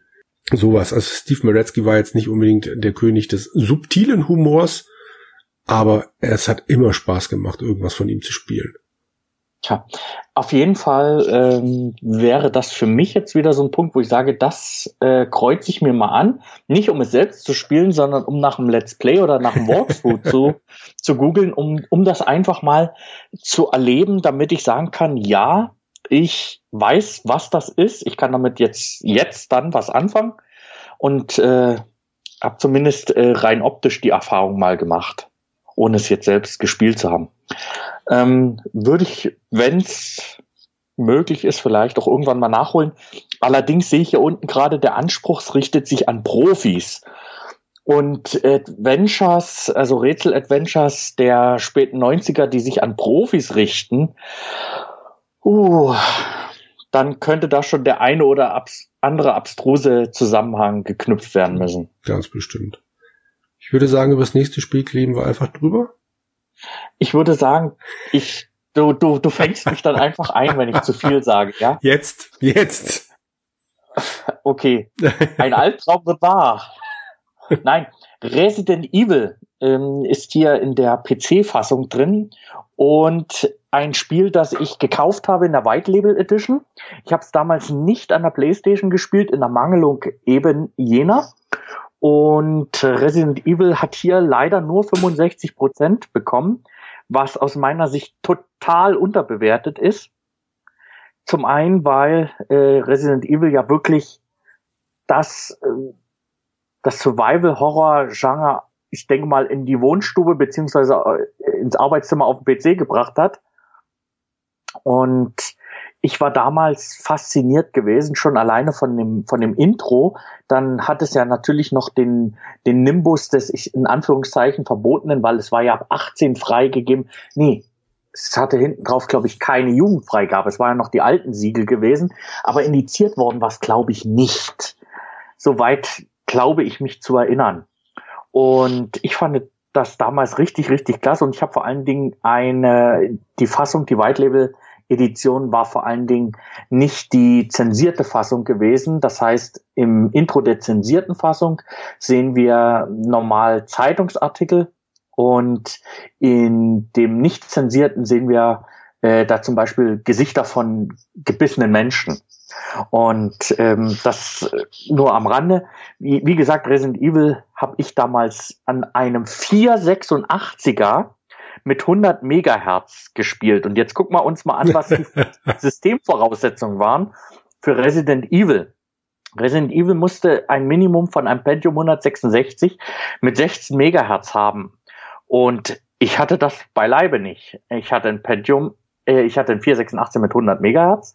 Der hatte auch 16 MB RAM gehabt und mehr nicht. Und ich habe das wirklich ruckelnd ertragen. Und du hattest damals noch die Möglichkeit, das Ganze auf 320 mal, oh Gott, 240, glaube ich, zu spielen. Das heißt, ich hatte einen ganz kleinen Bildausschnitt auch nur gesehen. Das hat immer noch geruckelt, aber ich habe es durchgespielt, trotz alledem. Und ich habe es geliebt. Ich liebe es auch heute noch und es ist auch eins der wenigen Spiele, die ich mit Originaldatenträger und Originalkarton und Handbuch noch bei mir zu Hause stehen habe. Ähm, Resident Evil 2 steht ebenfalls als PC-Fassung im Originalkarton daneben. Das sind so Sachen, von denen werde ich mich nie wieder trennen. Und ich sage nochmal 65 Prozent absolut unterbewertet. Martin ja. Depper hat geschrieben, Splattern allein ist nicht genug. Es war's ja auch nicht. Ich fand es damals grandios. Und auch das Remake was dann später auf dem GameCube rausgekommen ist und dann nochmal angepasst wurde für Xbox One beziehungsweise PlayStation. Das war für mich dann auch nochmal ein richtig, richtig tolles Erlebnis gewesen. Also, also Resident Evil ist für mich einfach ein Meilenstein, der mich auch geprägt hat.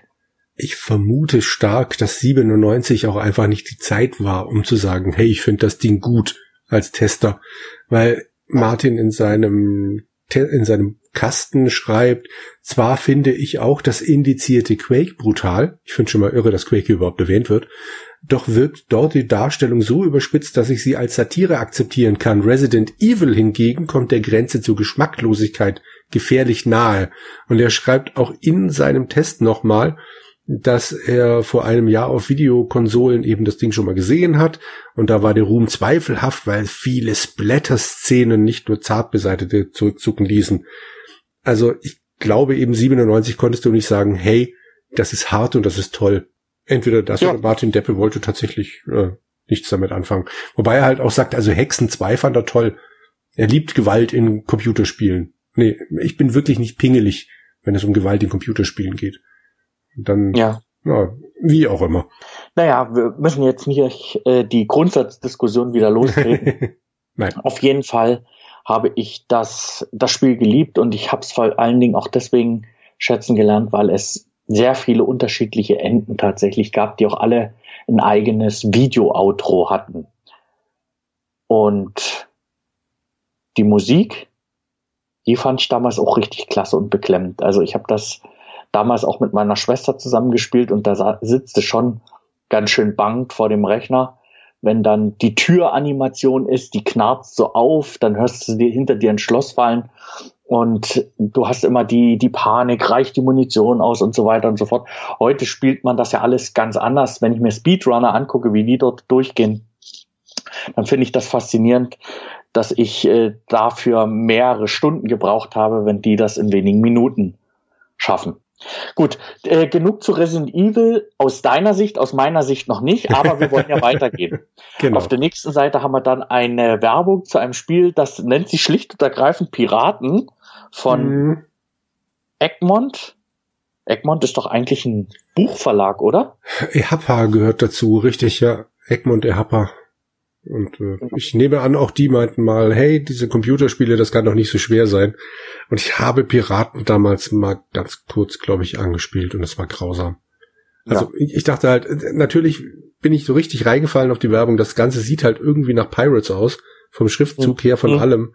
Und das ist es halt beileibe nicht. Aber ja. ja. Zu viel der Ehre, mehr darüber zu sagen. Auf der Welle quasi mitgeschwommen. Genau.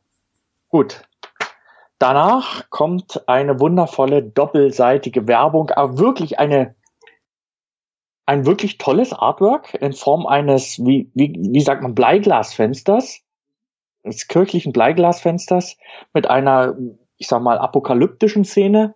Und das dient als Aufhänger für die Werbung für Hexen 2. Besagtes Hexen 2 ja auch Titelstory in der allerersten Games. Da darf natürlich die Werbung hier drin auch nicht fehlen. Und wie sollte es anders sein? Die Screenshots dazu natürlich viel zu klein.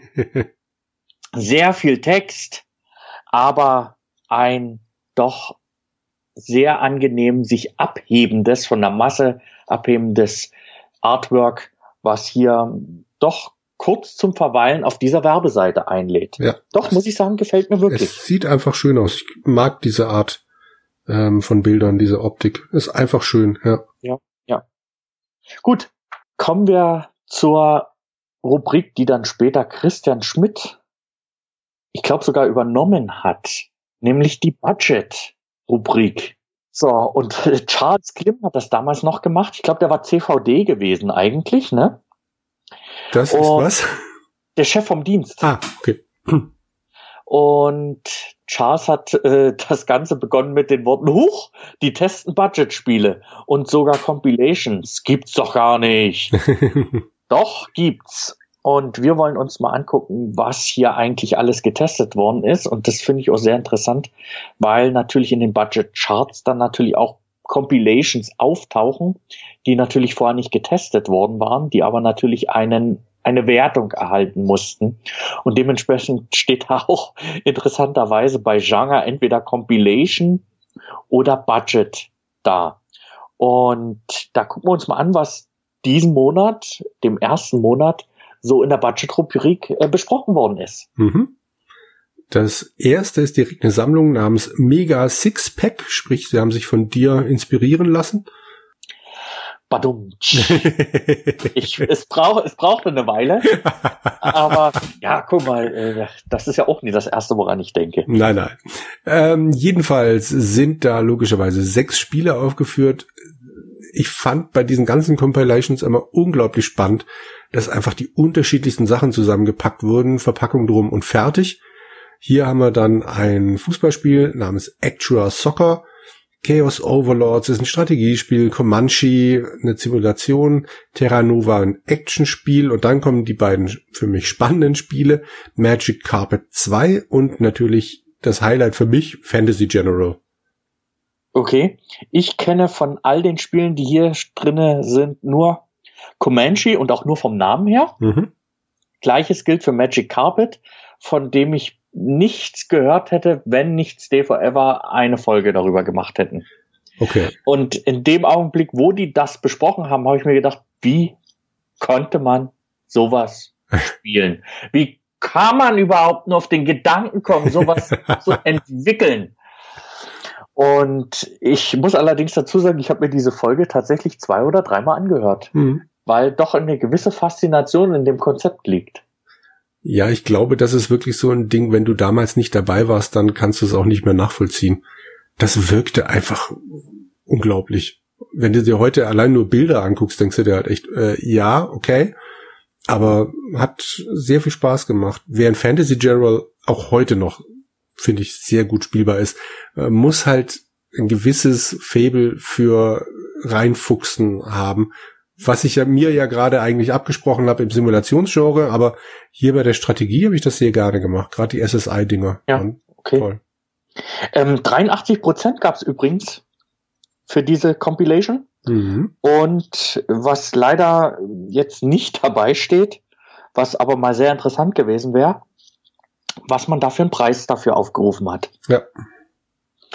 Ähm, interessant ist allerdings auch die äh, Seite, die daneben ist, nämlich die Werbung, die mit den wundervollen Worten Gib Gas überschrieben ist. Hast du dir die Werbung mal etwas genauer angeschaut? Die hab ich, glaube ich, nicht. Nein, die hab ich nicht.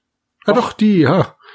Muss ich den jungen Mann kennen? Nee, oder? Ich, keine Ahnung, aber kannst du mir mal bitte sagen, was das mit der Zeitschrift zu tun hat, die da beworben wird? Nee, Softsale-Abenteuer gibt's nicht im Frühstücksfernsehen. Man sieht eine, boah, ja, gelangweilte Frau im rosa Bademantel mit was auch immer in den Haaren und daneben einen Mann mittleren bis höheren Alters mit etwas wenig Haaren Dankenswerterweise hat er weniger Haare als ich und einen Bademantel, der sich irgendwie über die Plauze drüber schiebt. Und Man muss dazu sagen, also da, da sind die Beine ein bisschen weit hinten angeschraubt. Das ist tatsächlich. so. ja, das ist schon absichtlich nochmal vorgestreckt. Und dann geht es eigentlich um das PC-Spiele-Shopping-Magazin Soft Sale für nur 1,90 Euro, auf dem Red Baron 2 vorne drauf ist. Aber was das jetzt mit Gib Gas, also allein schon Gib Gas zu tun hat, und dann diesem Herren, der ganz offensichtlich keinen Gaming-PC besitzt. Ich habe keine Ahnung. Aber das ist wieder so ein Kind seiner Zeit. Das ist, du kriegst das hingeschmissen, du könntest sofort sagen, das ist 90er Jahre. Ja, das ist richtig. Das ist, das ist wieder so ein typisches Ding. Also es ist unglaublich, dass das also, dass, dass, dass wirklich jemand sich hingesetzt hat und gesagt, hey, ich habe da eine ganz tolle Idee, wie wir Werbung machen können.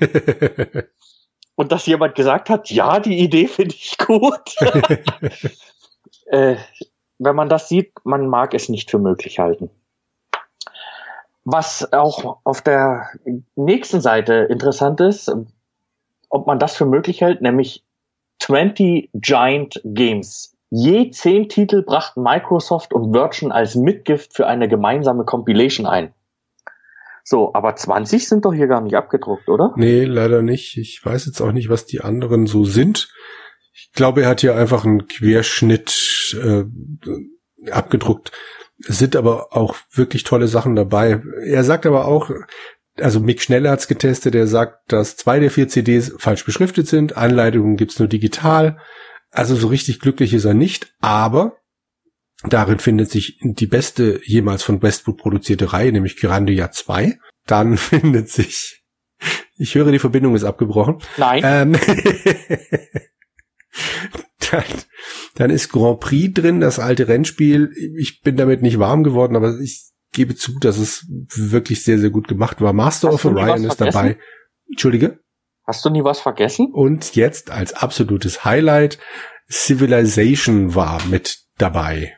Allerdings nicht der zweite Teil, sondern tatsächlich das erste genau. Civilization was auch als einziges ein sehr gut in dieser gesamten Compilation bekommen hat. Mick selber sagt, rund 50 Prozent der Pro Programme sind äh, auch heute mehr als ein Blick wert. Das bedeutet im Umkehrschluss 50 Prozent der Programme, die da dabei sind, sind keinen zweiten Blick wert. Und das dürfte wahrscheinlich auch der Grund sein, warum hier nicht alle 20 abgedruckt sind, denn lediglich ähm, vier Spiele haben einen sehr gut oder gut bekommen und alles andere befriedigend oder ausreichend. Und wer weiß, was dafür an D-Mark damals aufgerufen wurde. Wobei es auch nicht mehr die knusprigsten und jüngsten Spiele waren. Das ist korrekt, ja. Danach folgt eine dreiseitige Anzeige zu einem Spiel, was ähm, sich aufgemacht hat in Konkurrenz zu einem wundervoll, nein, nicht wundervoll, wundervoll ist falsch, zu einem tollen Spiel in Konkurrenz zu treten. Und ich habe das auch gekauft und ich war so enttäuscht davon, dass das nicht mal annähernd die Qualität eines wirklich tollen Spiels erreicht hat. Die Rede ist mm, von Dark Rain, nicht das tolle Spiel. Das tolle Spiel ist Command Conquer. Das nicht ganz so tolle Spiel ist Dark Rain. Ich habe das damals gekauft weil ich Echtzeitstrategie Futter brauchte und ich hatte mir eingebildet, dass alle Spiele, die Strategiespiele sind, in gleichermaßen das Niveau haben wie Command Conquer.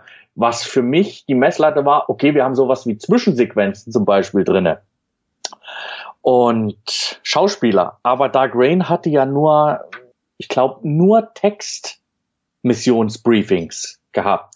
Und das hat mich so enttäuscht. Das hat mich wirklich so enttäuscht, weil es gab nichts, worauf ich in Dark Rain als Belohnung hätte drauf zuarbeiten können. Ja, das ist natürlich enttäuschend, klar. Ich ja, wollte erst sagen, dass du ja schon ganz offensichtlich nur das Drumherum mochtest, aber so gegen, gegen Ende deiner Ausführungen wurde mir klar, warum dir Command Conquer besser gefällt. Ja, der, äh, der Punkt ist, ich habe wirklich die, die Videos damals als Belohnung auch wahrgenommen. Sie waren ja letztendlich auch Belohnungselement gewesen. Ähm, und das ist aber sehr interessant, dass, dass ich mir damals nicht die Gedanken darüber gemacht habe, ob Dark Rain das bessere Kampfsystem hat, ob es den sinnvolleren Technologiebaum hat, ob sich die Fraktionen gut unterscheiden lassen können, ob das Terrain eine Rolle spielt. Das hat mich damals alles nicht interessiert. Ähm, heute würde ich natürlich anders darauf gucken. Aber ähm, Dark Rain hätte natürlich heute trotzdem keine Chance. So. Hm. ähm, schauen wir uns an, was in der Budget-Rubrik dann noch kommt. Wir haben jetzt äh, eine Doppelseite vor uns, auf der sind eiskalte vier Budget-Tests. Ja. Was gibt's denn alles so zu sehen? Es ist wirklich komplett durcheinander. Und zwar ist das erste Bleifuß. Das ist ein Fun Racer, der Ende 1995 erschienen ist und jetzt aus heutiger Sicht für mich immer noch gut aussieht. Ich habe Bleifuß aber zugegebenermaßen nie gespielt. Das sind wir schon zu zweit. Sehr schön. Dann gehen wir direkt zum nächsten über. Das ist dann ein Adventure, das ich leider auch nicht gespielt habe. Das Rätsel des Meister Lu. Das steht auf meiner Liste der irgendwann mal zu spielenden Adventures. Aber dazu kann ich leider gar nichts sagen. Ich stolper halt immer wieder mal in diversen Listen drüber weil es ganz gerne mal in, was weiß ich, die 100 besten Adventures oder sowas wenigstens mal auftaucht. Und es sind digitalisierte Schauspieler vor gerenderten Hintergründen. Zumindest in Standbildern sieht's nicht so schlimm aus, wie ich mir das dann ausgemalt hätte. Also ich glaube, ich muss da wirklich mal noch ran. Am Anfang des Textes wird kurz beschrieben, dass es um den Archäologen Robert Ripley geht, der so ein bisschen die Vorlage für Indiana Jones gewesen sein soll möglich, kann ich nicht bestätigen, werden wir ausprobieren. Aber dann kommen wir zu meinem persönlichen Highlight in dieser Budget-Rubrik. Wing Commander 3 war das Spiel, für das ich mir dann am Schluss tatsächlich nochmal einen PC äh, gekauft habe, beziehungsweise meinen PC zum ersten Mal so richtig aufgerüstet habe, damit ich dieses Spiel spielen kann. Und ich habe dann in einem durch Wing Commander 3 und Wing Commander 4 gespielt. Hast du das gespielt?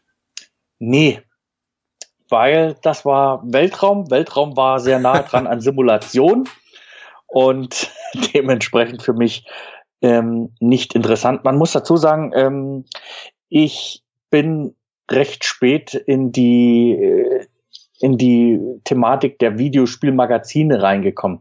Wir hatten zwar mit der Wende unseren ersten PC bekommen und über meinen Onkel hatte ich damals dann auch die ersten PC-Spiele bekommen, aber es war für mich nie so gewesen, dass ich jetzt äh, tatsächlich den Markt kannte oder beobachtet habe und dann nach den neuesten Spielen Ausschau gehalten hätte oder so.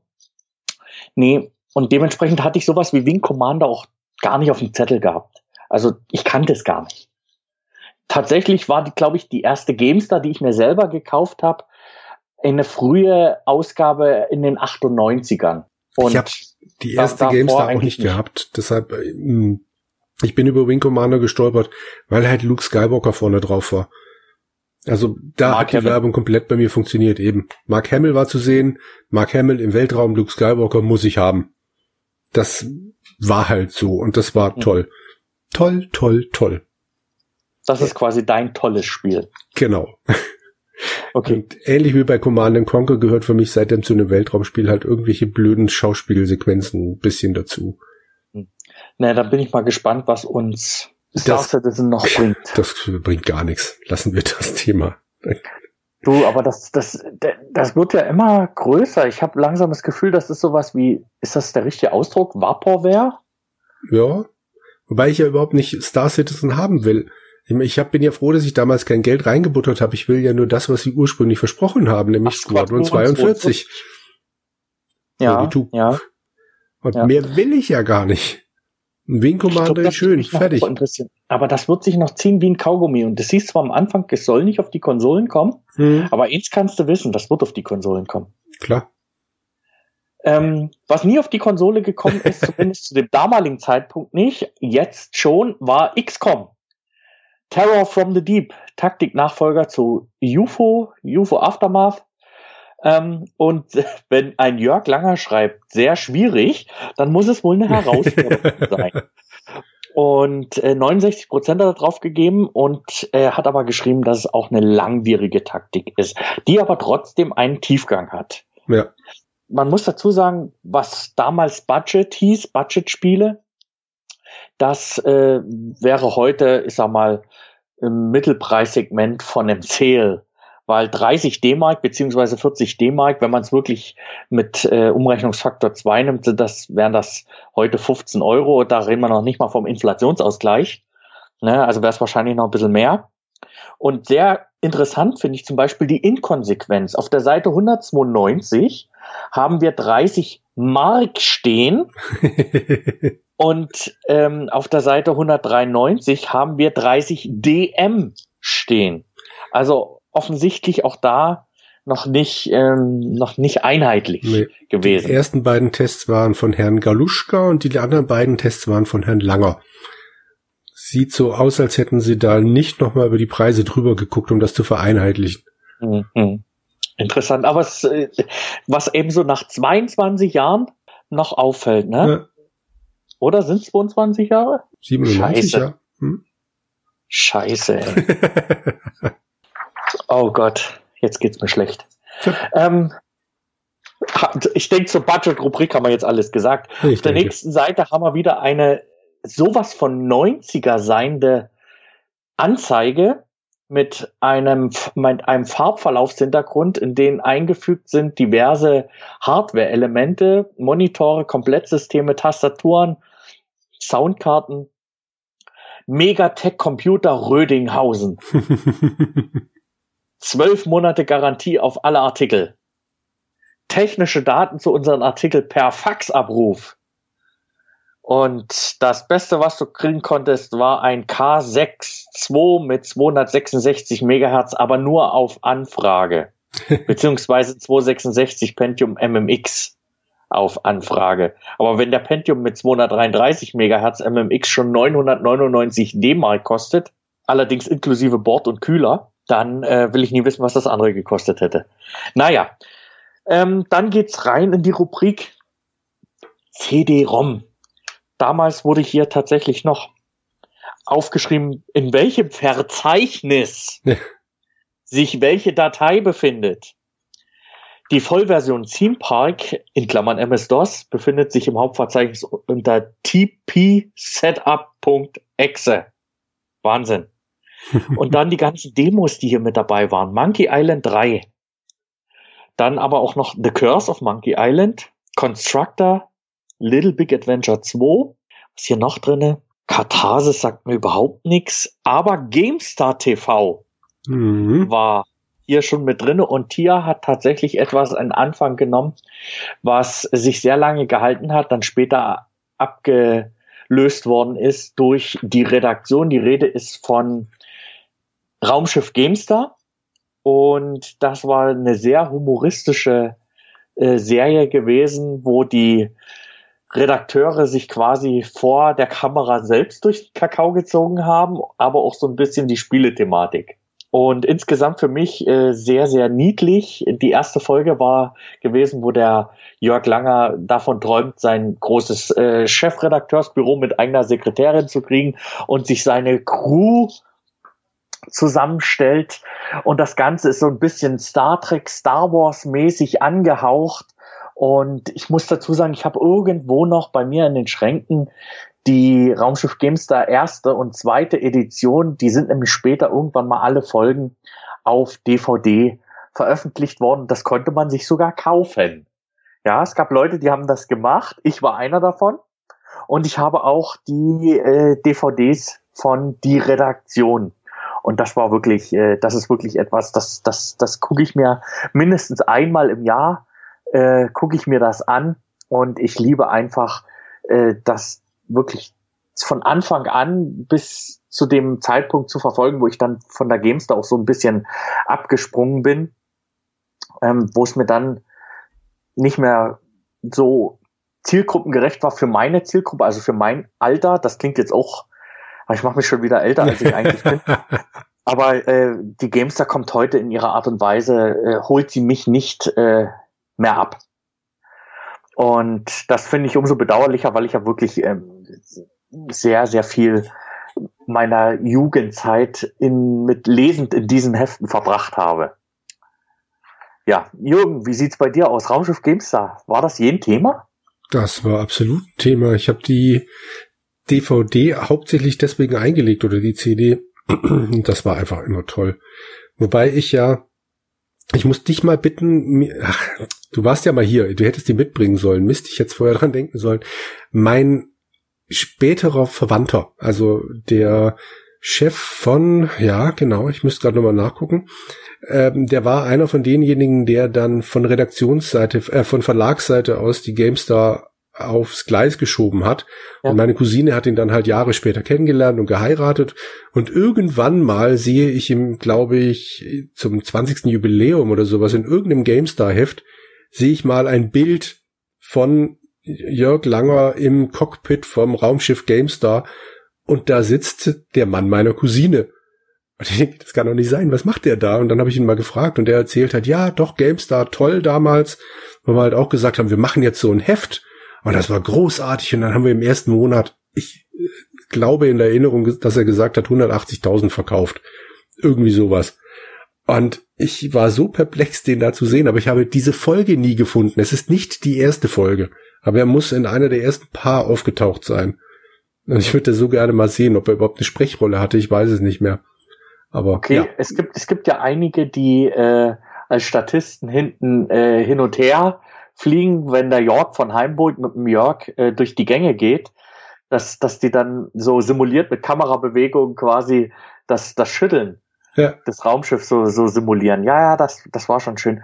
Nee, also da müssen wir mal gucken, dass ich, dass ich demnächst die DVDs mal mitbringe. Vielleicht äh, ist ja auch ein äh, Nikolaus-Päckchen oder sowas drin, wurde das zumindest mal leihweise ja. dann, dann haben kannst.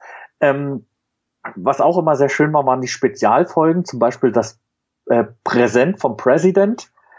Ähm, das war aus meiner Sicht eine der besten Folgen, die die je produziert haben.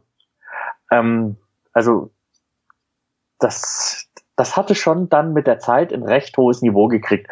Und der Toni Schweiger, das war ja der Mann, der dafür verantwortlich war, der hat das auch immer mit einer Liebe und mit einer Akribie gemacht, die, die die wirklich erkennen ließ, dass, dass, dass da auch der Wille da ist, dass dem, dem, dem Leser auch äh, das nicht nur so nebenher, sondern auch als Mehrwert mitzubieten. Und das, das fand ich halt auch immer sehr schön und immer sehr charmant.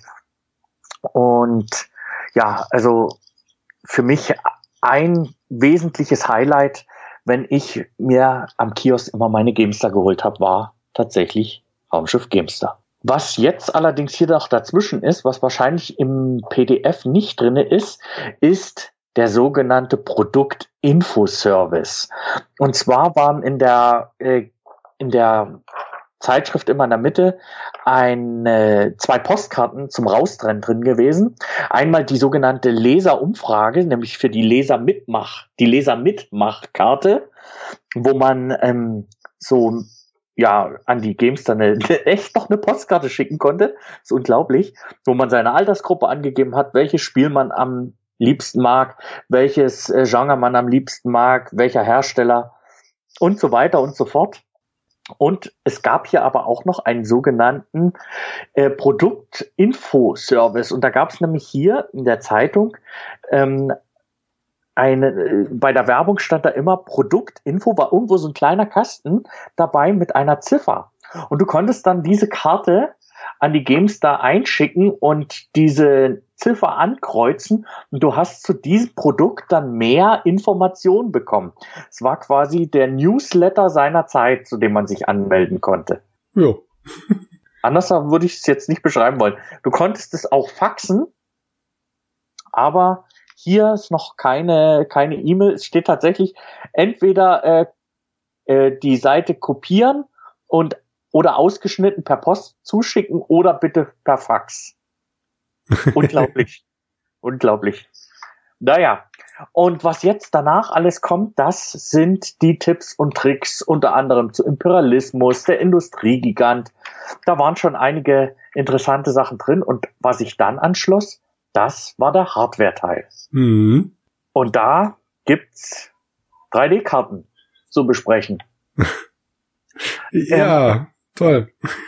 Grafik Power 2000. Wir könnten jetzt hier diese ganzen einzelnen Karten äh, nennen, aber das hilft uns ja nicht weiter. Aber was ich auch sehr nett finde, ist, dass hier ein sehr schönes Bild vom Mikkel Galuschka, wie er mit ähm, äh, VGA-Kabel, einer Grafikkarte in der Hand und einem Schraubenzieher in der anderen vom geöffneten PC-Gehäuse steht und einen Schritt für Schritt Kartenwechsel hier beschreibt, wie mhm. man also eine alte Grafikkarte richtig deinstalliert, also die Treiber rausschmeißt, dann die alte Karte ausbauen, die neue einbauen, dann alles wieder anschließen in Treiberinstallation.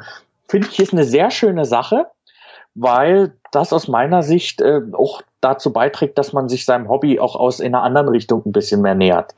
Weil nicht jeder war ja von vornherein als Spieler auch in der Lage, sein PC selbstständig abzugraden. Ich musste mich da auch erst später Stück für Stück nähern. Ja, ich wollte mich, ich wollte mich gerade über Punkt drei lustig machen, Gehäuse öffnen, habe aber dann drunter gelesen, was da so steht und muss sagen, ja, ich weiß nicht, ob ich das 97 gewusst hätte. Also bevor Sie den PC öffnen, sollten Sie die elektrostatische Ladung ableiten, die schon bei geringen Strömen wichtige Bauteile zerstören kann berühren Sie mit der Hand einen leitenden Gegenstand, Heizung, Türklinke und so weiter. Also es war wirklich gut gemacht. Also unter den Punkten stand jetzt nicht einfach nur machen die die Schrauben auf und ähm, öffnen Sie das Ding. Das war echt ein schönes, schöner, also einfach gehaltener, aber nicht auf Computerbildspiele-Niveau ähm, Anleitung. Ja, und wenn man sich dann mal in, auf der nächsten Seite die Karten anguckt, die so klingende Namen wie Diamond Viper V330 tragen oder Elsa Victory Eraser, dann muss man schon mal festhalten, dass die ganz schön unspektakulär aussehen. Wenn man sich Grafikkarten von heute anguckt, dann sind das keine Grafikkarten, wenn sie nicht wenigstens unterarmlang sind und Oberschenkel dick. Ja, damals konnten Karten, Grafikkarten noch so reingesteckt werden, ohne dass da entweder ein Passivlüft Kühler oder ein Aktivlüfter mit drauf gewesen wäre. Ja, das ist schon unglaublich und vor allen Dingen kann man hier noch wirklich erkennen, diese einzelnen Chips, die dann hier noch mit drauf verlötet sind, das ist der Videospeicher. Das ist unglaublich. Das ist wirklich sehr, sehr schön anzuschauen. Und die Karten sind alle ganz ordentlich weggekommen, was die Benotung betrifft. irgendwo so alle zwischen 1,6 und 1,8 von den Top-Geräten. Aber es geht halt auch runter bis auf 3,8 die STB Nitro 3D. Also hier tauchen tatsächlich auch Namen auf von Herstellern, die gibt's heute schon lange nicht mehr. Gibt's eigentlich Diamond noch? Ich glaube nicht, aber. Aber Arti kennen wir ja, Arti ja. bevor noch, ist ja, ist ein großer klingender Name. Äh, Blaster, keine Ahnung. Matrox, Matrox gibt's doch auch noch, oder? Die gibt's, glaube ich, noch. Das sind aber immer so Sachen, damit beschäftige ich mich alle fünf Jahre, wenn ich mal tatsächlich eine neue Grafikkarte kaufe. Sonst kriege ich das so selten mit. Ja, ja. Also, und dann hast du hier nochmal eine wundervolle Übersicht, ah, die wichtigsten Daten aller 14 3D-Karten. Und ich war später, als ich dann später mir die gekauft habe, die, die Zeitung selber, war ich auch jemand gewesen, der diese Tabellen gelesen hat. Ich habe wirklich hier mich durch diese Tabellen durchgearbeitet. Also an dieser Stelle nochmal einen ganz lieben Gruß an diejenigen, die hier der Meinung waren, dass diese Fleißarbeit nicht betrachtet wird. Ich habe das später tatsächlich gelesen und habe das auch miteinander verglichen. Und jemand, der später tatsächlich hier in dieser äh, Hardwareabteilung mitgearbeitet hat, das war der Walter Reindl. Der Walter Reindl ist 56er Jahrgang und ich glaube, der ist mittlerweile, ich glaube, Walter ist schon in Rente gegangen.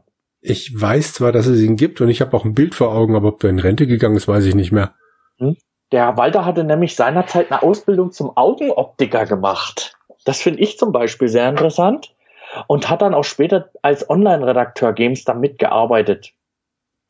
Ähm, 2007 ist er dann wieder zurück in seinen Augenoptikerberuf gegangen, in dem er dann noch zehn Jahre gearbeitet hat. Das bedeutet eigentlich 2017 müsste er dann in Ruhestand gegangen sein. Das müsste ja dann schon vor ja. Ruhestand gewesen sein, oder? Ja. Der ist doch jetzt 63, 64? 63? Ja. Hm. Wird schon passen. Da hat er rechtzeitig den Absprung geschafft, der Walter. Lob und Anerkennung von dieser Stelle, dass du so früh rausgekommen bist. Gut, ähm, das nächste klingt schmutzig auf der Seite 250. Gefühlsecht. Ja. Ach, so ein richtig guter Joystick in der Hand, wenn er sich bewegt. Ist wenn er toll. vibriert. Genau. Ich muss dazu sagen, ich fand die, diese, diese Geräte immer faszinierend, aber ich habe nie ein so teures Gerät tatsächlich besessen. Meine Eltern, die hatten, oder mein Vater vielmehr, der hatte mal so ein billig Joystick gekauft, äh, mit dem ich ja, wie gesagt, dann auch äh, das Golf gespielt habe.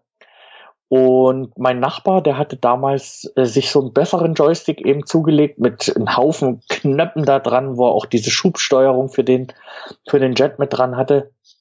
Ich habe das alles nie gebraucht, benutzt oder besessen. Ich finde es interessant, dass es nach wie vor trotzdem aber immer noch einen Markt dafür gibt. Aber das sind ja wirklich solche Spezial,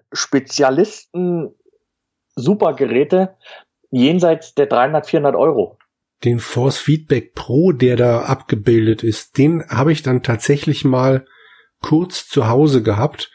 Allerdings hat er nicht funktioniert. Also ich habe in einer Buchhandlung damals gearbeitet, die halt eine große Softwareabteilung hatte. Und da gab es auch eine Station, wo dann auch dieser Force Feedback Pro dran war. Ja. Aber nicht im Betrieb. Und dann haben sie irgendwann diese Station rausgeschmissen und ich habe gesagt, ich würde den gerne mitnehmen. Nur um zu Hause festzustellen, dass das Scheißding halt tatsächlich einfach kaputt war. Also ich erinnere mich auch nicht mehr so recht dran, warum der da überhaupt dran hing. Es war, glaube ich, einfach nur zu Dekorationszwecken. Und wahrscheinlich hat der nie funktioniert, aber er hatte Stromanschluss und alles. Kabel waren da. Aber ja, er ging halt leider überhaupt nicht. Aber was ich besitze, auch immer noch besitze, ist die ja. Logitech iFeel Maus. Das musst du mir ein bisschen genauer erklären. Ähm, kennst du Peter Molyneux? Dunkel. der hat irgendwann mal Black and White rausgebracht. Ja. Und bei ja. Black and White war tatsächlich die Unterstützung für die I Feel Maus. Das bedeutet, wenn du ähm, einen Stapel Holz aufgenommen hast, dann hat die Maus in deiner Hand vibriert. Aha. Sowas. Oder halt, wenn du dann ein zappeltes, äh, dein Zappel, dein Viech da irgendwo genommen hast oder sonst irgendwas. Es hat halt dann alles ein bisschen vibriert ich vermute mal, es würde auch immer noch funktionieren, aber außer ähm, Black and White habe ich das auch nie wieder irgendwo gesehen. Sie haben es auch tatsächlich sogar vertont. Also dein dieser boah, Engel oder was auch immer das gewesen sein ja. mag, hat dann, wenn er diese Maus ähm, bemerkt hat, irgendwie gesagt, ah, ich spüre, du hast die Kraft in deinen Händen, irgendwie sowas. Mhm. Also das war schon cool. Ich habe jetzt nicht speziell für Black and White das gekauft, aber ich hatte es irgendwo gelesen und ich brauchte sowieso eine neue Maus und dann habe ich das Zusatzgeld da tatsächlich für diese blöde Maus hingelegt, die aber bis heute problemlos funktioniert. Also es ist halt keine Gamer-Maus oder sonst irgendwas, aber ich habe die seit damals äh, immer noch am PC dran. Sie hat alles überstanden. Und ja, damit schneide ich auch diese Podcasts hier. Also kann sie nicht ganz so schlecht sein. Ja. Nee, Mensch, dass das immer noch funktioniert, das alte Gelumpe, ne? Mhm. Das ist unglaublich. Ähm, Techtelmechtel.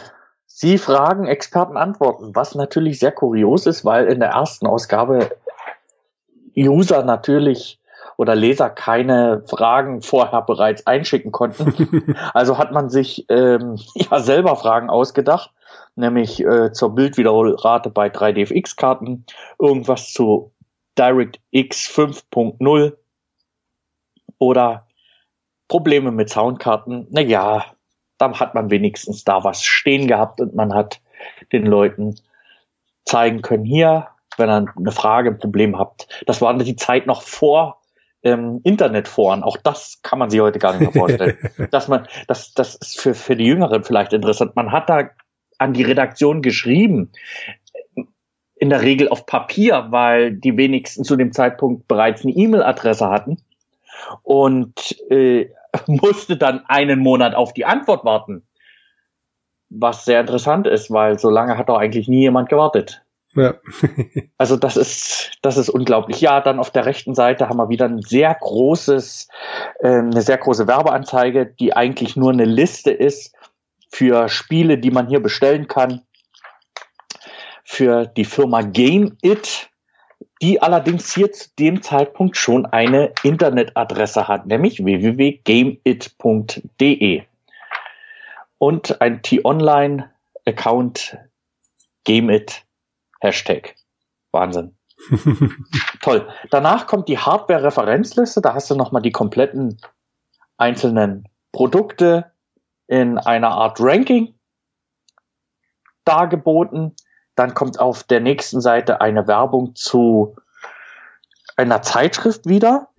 Next Level und Total. Es handelt sich sogar um zwei Zeitschriften und die werben hier mit Ape. Ja. Naja. Und danach kommt auf der nächsten Seite eine, ein, ein Software-Test. Ich glaube, das gab es dann später so nicht mehr. Nee. Ähm, dass ein Software noch getestet wurde. In dem Fall hier der Music Maker 3.0. Quasi das Und, Gegenstück zu deinem Techno-Ding. Ja, weil damit ein bisschen mehr möglich war. Mhm. Und 100 Mark wollte Magix damals für die Software haben. Und die GameStar hat hier tatsächlich die Grafik bewertet. und hat dem Ganzen einen befriedigend gegeben. Naja, insgesamt 85 Prozent. Keine Ahnung, warum das tatsächlich den Weg hier reingefunden hat. Vielleicht war es auch, ähm, ja, bezahlte Werbung mhm. gewesen, die nicht als Werbung dargestellt wurde. Dann haben wir noch eine große doppelseitige Werbung zu Total Annihilation, die auch wieder viel Text mit drinne hat. Mhm. Und aber so auch nicht genau zeigt, was ist das eigentlich für ein Spiel, wenn nicht Strategie dastehen würde, würde man es wahrscheinlich nicht wissen. Und ganz verschämt unten im kleinen Eck Total Annihilation ist Echtzeitstrategie pur. PC Games 997. ja. Und dann sind wir schon im Impressum. Und da können wir nämlich noch mal gucken, wer ist denn tatsächlich alles hier beim ersten Mal dabei gewesen? Chefredakteur Jörg Langer.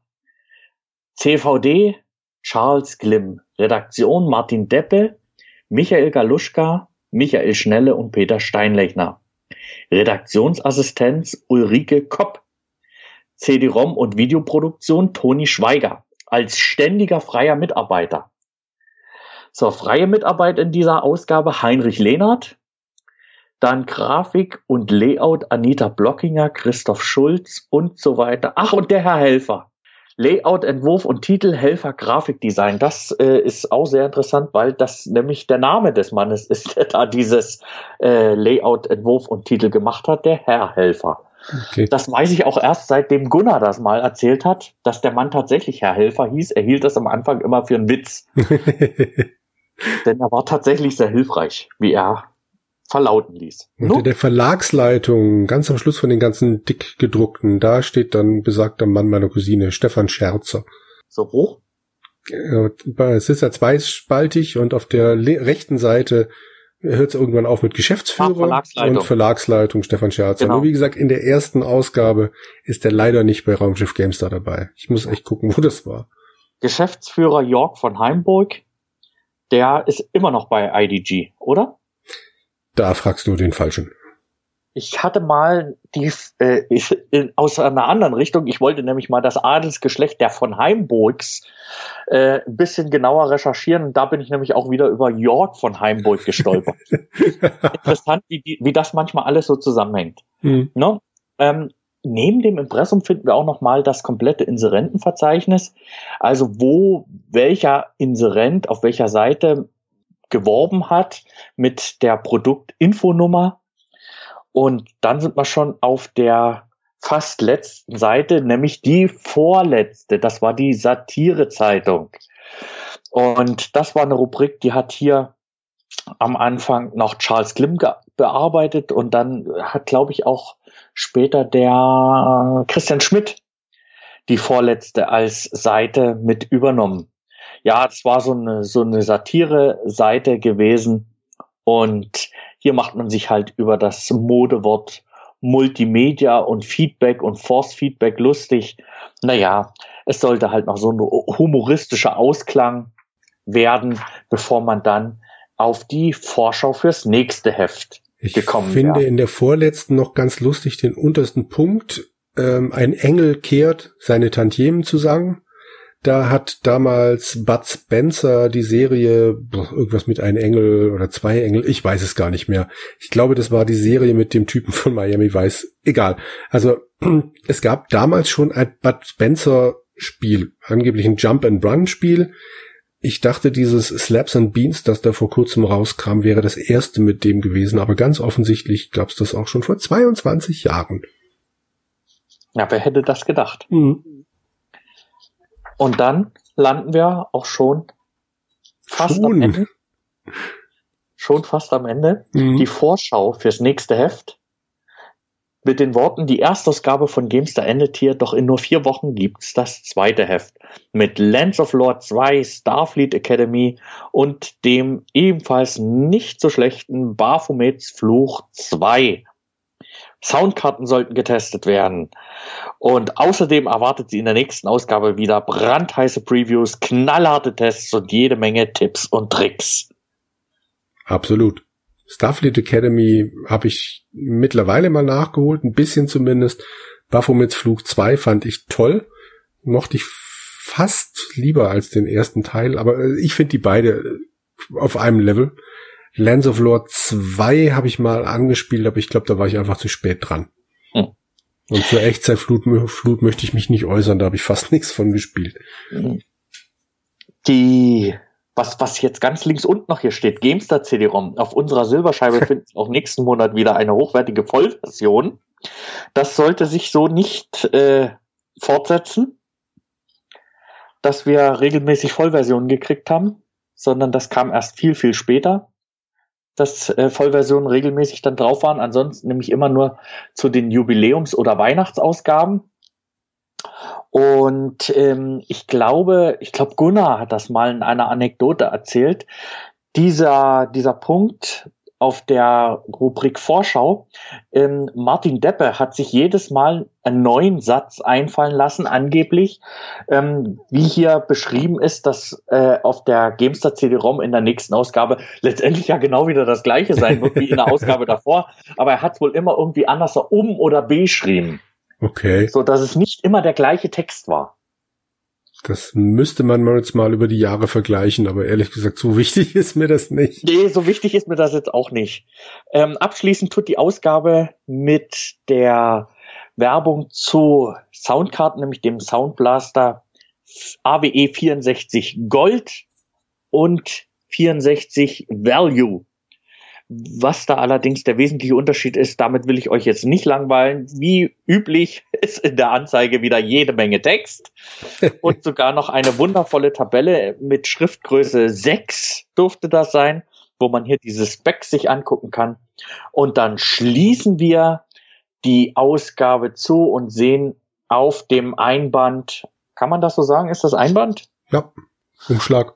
Umschlag, äh, noch einmal Werbung für Software, nämlich für Earth, Earth 2140 mit den dazugehörigen ähm, Missions-CDs für 50 Mark das Hauptspiel, 30 Mark die erste und 20 Mark, nee, 30 Mark die Erweiterung und 20 Mark das Lösungsheft. Ja, ja. Lösungsbücher gab es damals auch noch. Ich weiß, dass ich mir einmal ein Lösungsbuch gekauft habe. Und das war, weil ich bei Tomb Raider 1 nicht weitergekommen bin. Asche auf mein Haupt. 20 Mark haben die damals gekostet, aber die waren auch sehr schön gemacht. Also zumindest die, die, die von Tomb Raider, die Lösungsbücher, die waren immer in, in Heftgröße, so wie die GameStar eben ist, und die waren mal sehr gut bebildert, sehr gut beschrieben, wirklich in Einzelschritten auch dargestellt. Ähm, da hast du für dein Geld tatsächlich noch was bekommen. Wobei es auch heute noch Lösungsbücher gibt. Das sind dann nur immer gleich diese dicken Dinge und es gibt halt nur noch zu den AAA-Produktionen. Ich gebe zu, ich habe mir direkt zum Erstverkaufstag das Lösungsbuch direkt zu Red Dead Redemption 2 mitgekauft, weil ich dachte, dass ähm, äh, macht absolut Sinn noch irgendwie, was weiß ich, da, da gab es alle möglichen Sammelaufgaben dann noch direkt dazu. Ich habe dann aber kaum reingeguckt, weil ich das Spiel ja so doof fand. Es also habe ich es dann irgendwann wieder verkauft. Ich muss leider sagen, tatsächlich, ich, ich fühle, was du denkst. auch, auch für mich äh, war Red Dead Redemption 2 nicht eine spielerische Offenbarung gewesen. Es war für mich auch von der Steuerung ein bisschen äh, unzweckmäßig an manchen Stellen. Jo. Äh, ja, damit haben wir die GameStar Ausgabe 1097 jetzt endlich komplett und ausführlich zu Ende besprochen. Wir sind aus meiner Sicht viel zu häufig in andere Themen abgeschwiffen, aber hey, davon lebt das Ganze auch. Und wir wollten ja auch ein bisschen nebenher erzählen, wie wir das eine oder andere aus dieser alten, guten Zeit noch empfinden. Ja, Jürgen. Jo. GameStar. Dein Abo ist mittlerweile zu Ende? Mein Abo ist zu Ende, genau. Nach eben, ich bilde mir ein, 21 Jahren. Ja. Nach 21 Jahren endet eine Ära. Mich würde mal interessieren, ich bin mal gespannt, wann tatsächlich die letzte GameStar als gedruckte Ausgabe am Kiosk ausliegt. Nach wie vor bekommt man sie ja noch als ähm, Magazin zu kaufen. Ich sehe ab und zu mal rein, weil ich ein Readly-Abo habe. Mhm. Ähm, Gucke ich mir die digitale Ausgabe an. Aber ich denke, das wird bald auch sein Ende haben. Ja. Dann endet da auch nämlich eine Ära, eine große Ära geht da zu Ende. Jörgs Baby, die GameStar.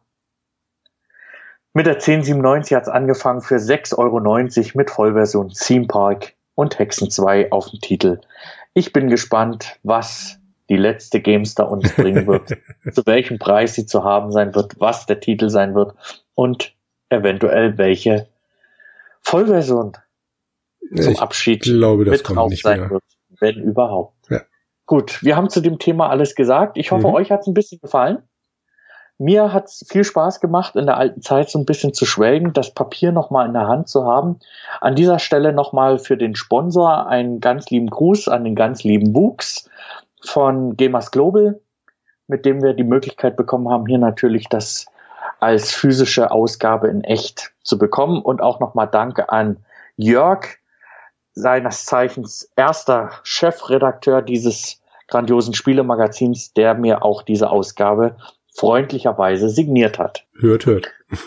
Ja, genau. Jürgen. Ja. Dann kommen wir zum Ende. Zwar so richtig. Also es waren zwei sehr schöne Folgen. Ich fand das sehr, sehr schön mit dir Seite an Seite das Ganze zu blättern. Jetzt dann eben noch mein PDF war nicht ganz dasselbe, aber auch da hatte ich, glaube ich, noch genügend Erinnerungen oder dann Abneigungen gegen bestimmte Genres, um das Ganze hoffentlich halbwegs interessant für euch da draußen zu machen. Wir können uns nur bedanken für eure Aufmerksamkeit, auch über die letzten Jahre hinweg, weil sowohl Sebastian als auch ich dann nach dieser Folge mal uns gesagt haben, ja, jetzt ist dann auch gut. Wir haben bei der Zankstelle viel gemacht. Wir haben ein paar hoffentlich interessante, ein paar vielleicht weniger interessante und gute Folgen gemacht, aber wir hatten immer unseren Spaß dabei, oder? Ja, also ich kann mich nicht beklagen. Wir hatten wirklich äh, sehr, sehr gute Folgen gehabt. Wir hatten auch Folgen, wo ich mir heute sage, wie konnten wir sowas nur veröffentlichen? Aber ich gucke zum Beispiel gerne, immer wieder gerne zurück auf unsere Musikfolgen, die ich nach wie vor mir immer noch gerne anhöre. Ja.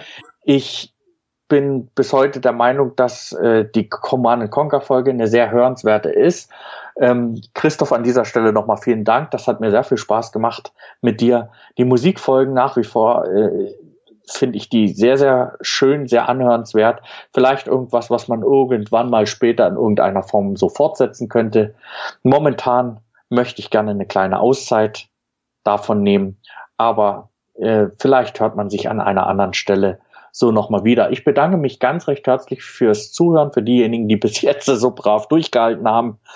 Und äh, ich wünsche euch weiterhin sehr viel Spaß beim Spielen und natürlich auch beim Anhören von den Podcasts. Genau. Wünsche ich einen schönen Abend, schönen Morgen, schönen Mittag, was auch immer. Tschüss. Viel Spaß beim Spielen und tschüss. Ja, da sind sie nun weg. Wer hätte das gedacht? Ich leider nicht. Das kam für uns genauso überraschend, wie es für euch ist. Ähm, was bleibt mir dazu noch zu sagen? Vielen Dank, Jürgen. Vielen Dank, Sebastian, für zweieinhalb Jahre Zankstelle, für eure Ideen, für eure Mitarbeit, für eure Vorschläge, auch für manch hitzige Diskussion, die wir unter anderem hatten. Äh, danke, danke, danke. Und für alle Hörer, wir machen natürlich weiter. Wir sind immer noch da. Bis dann. Ciao, ciao.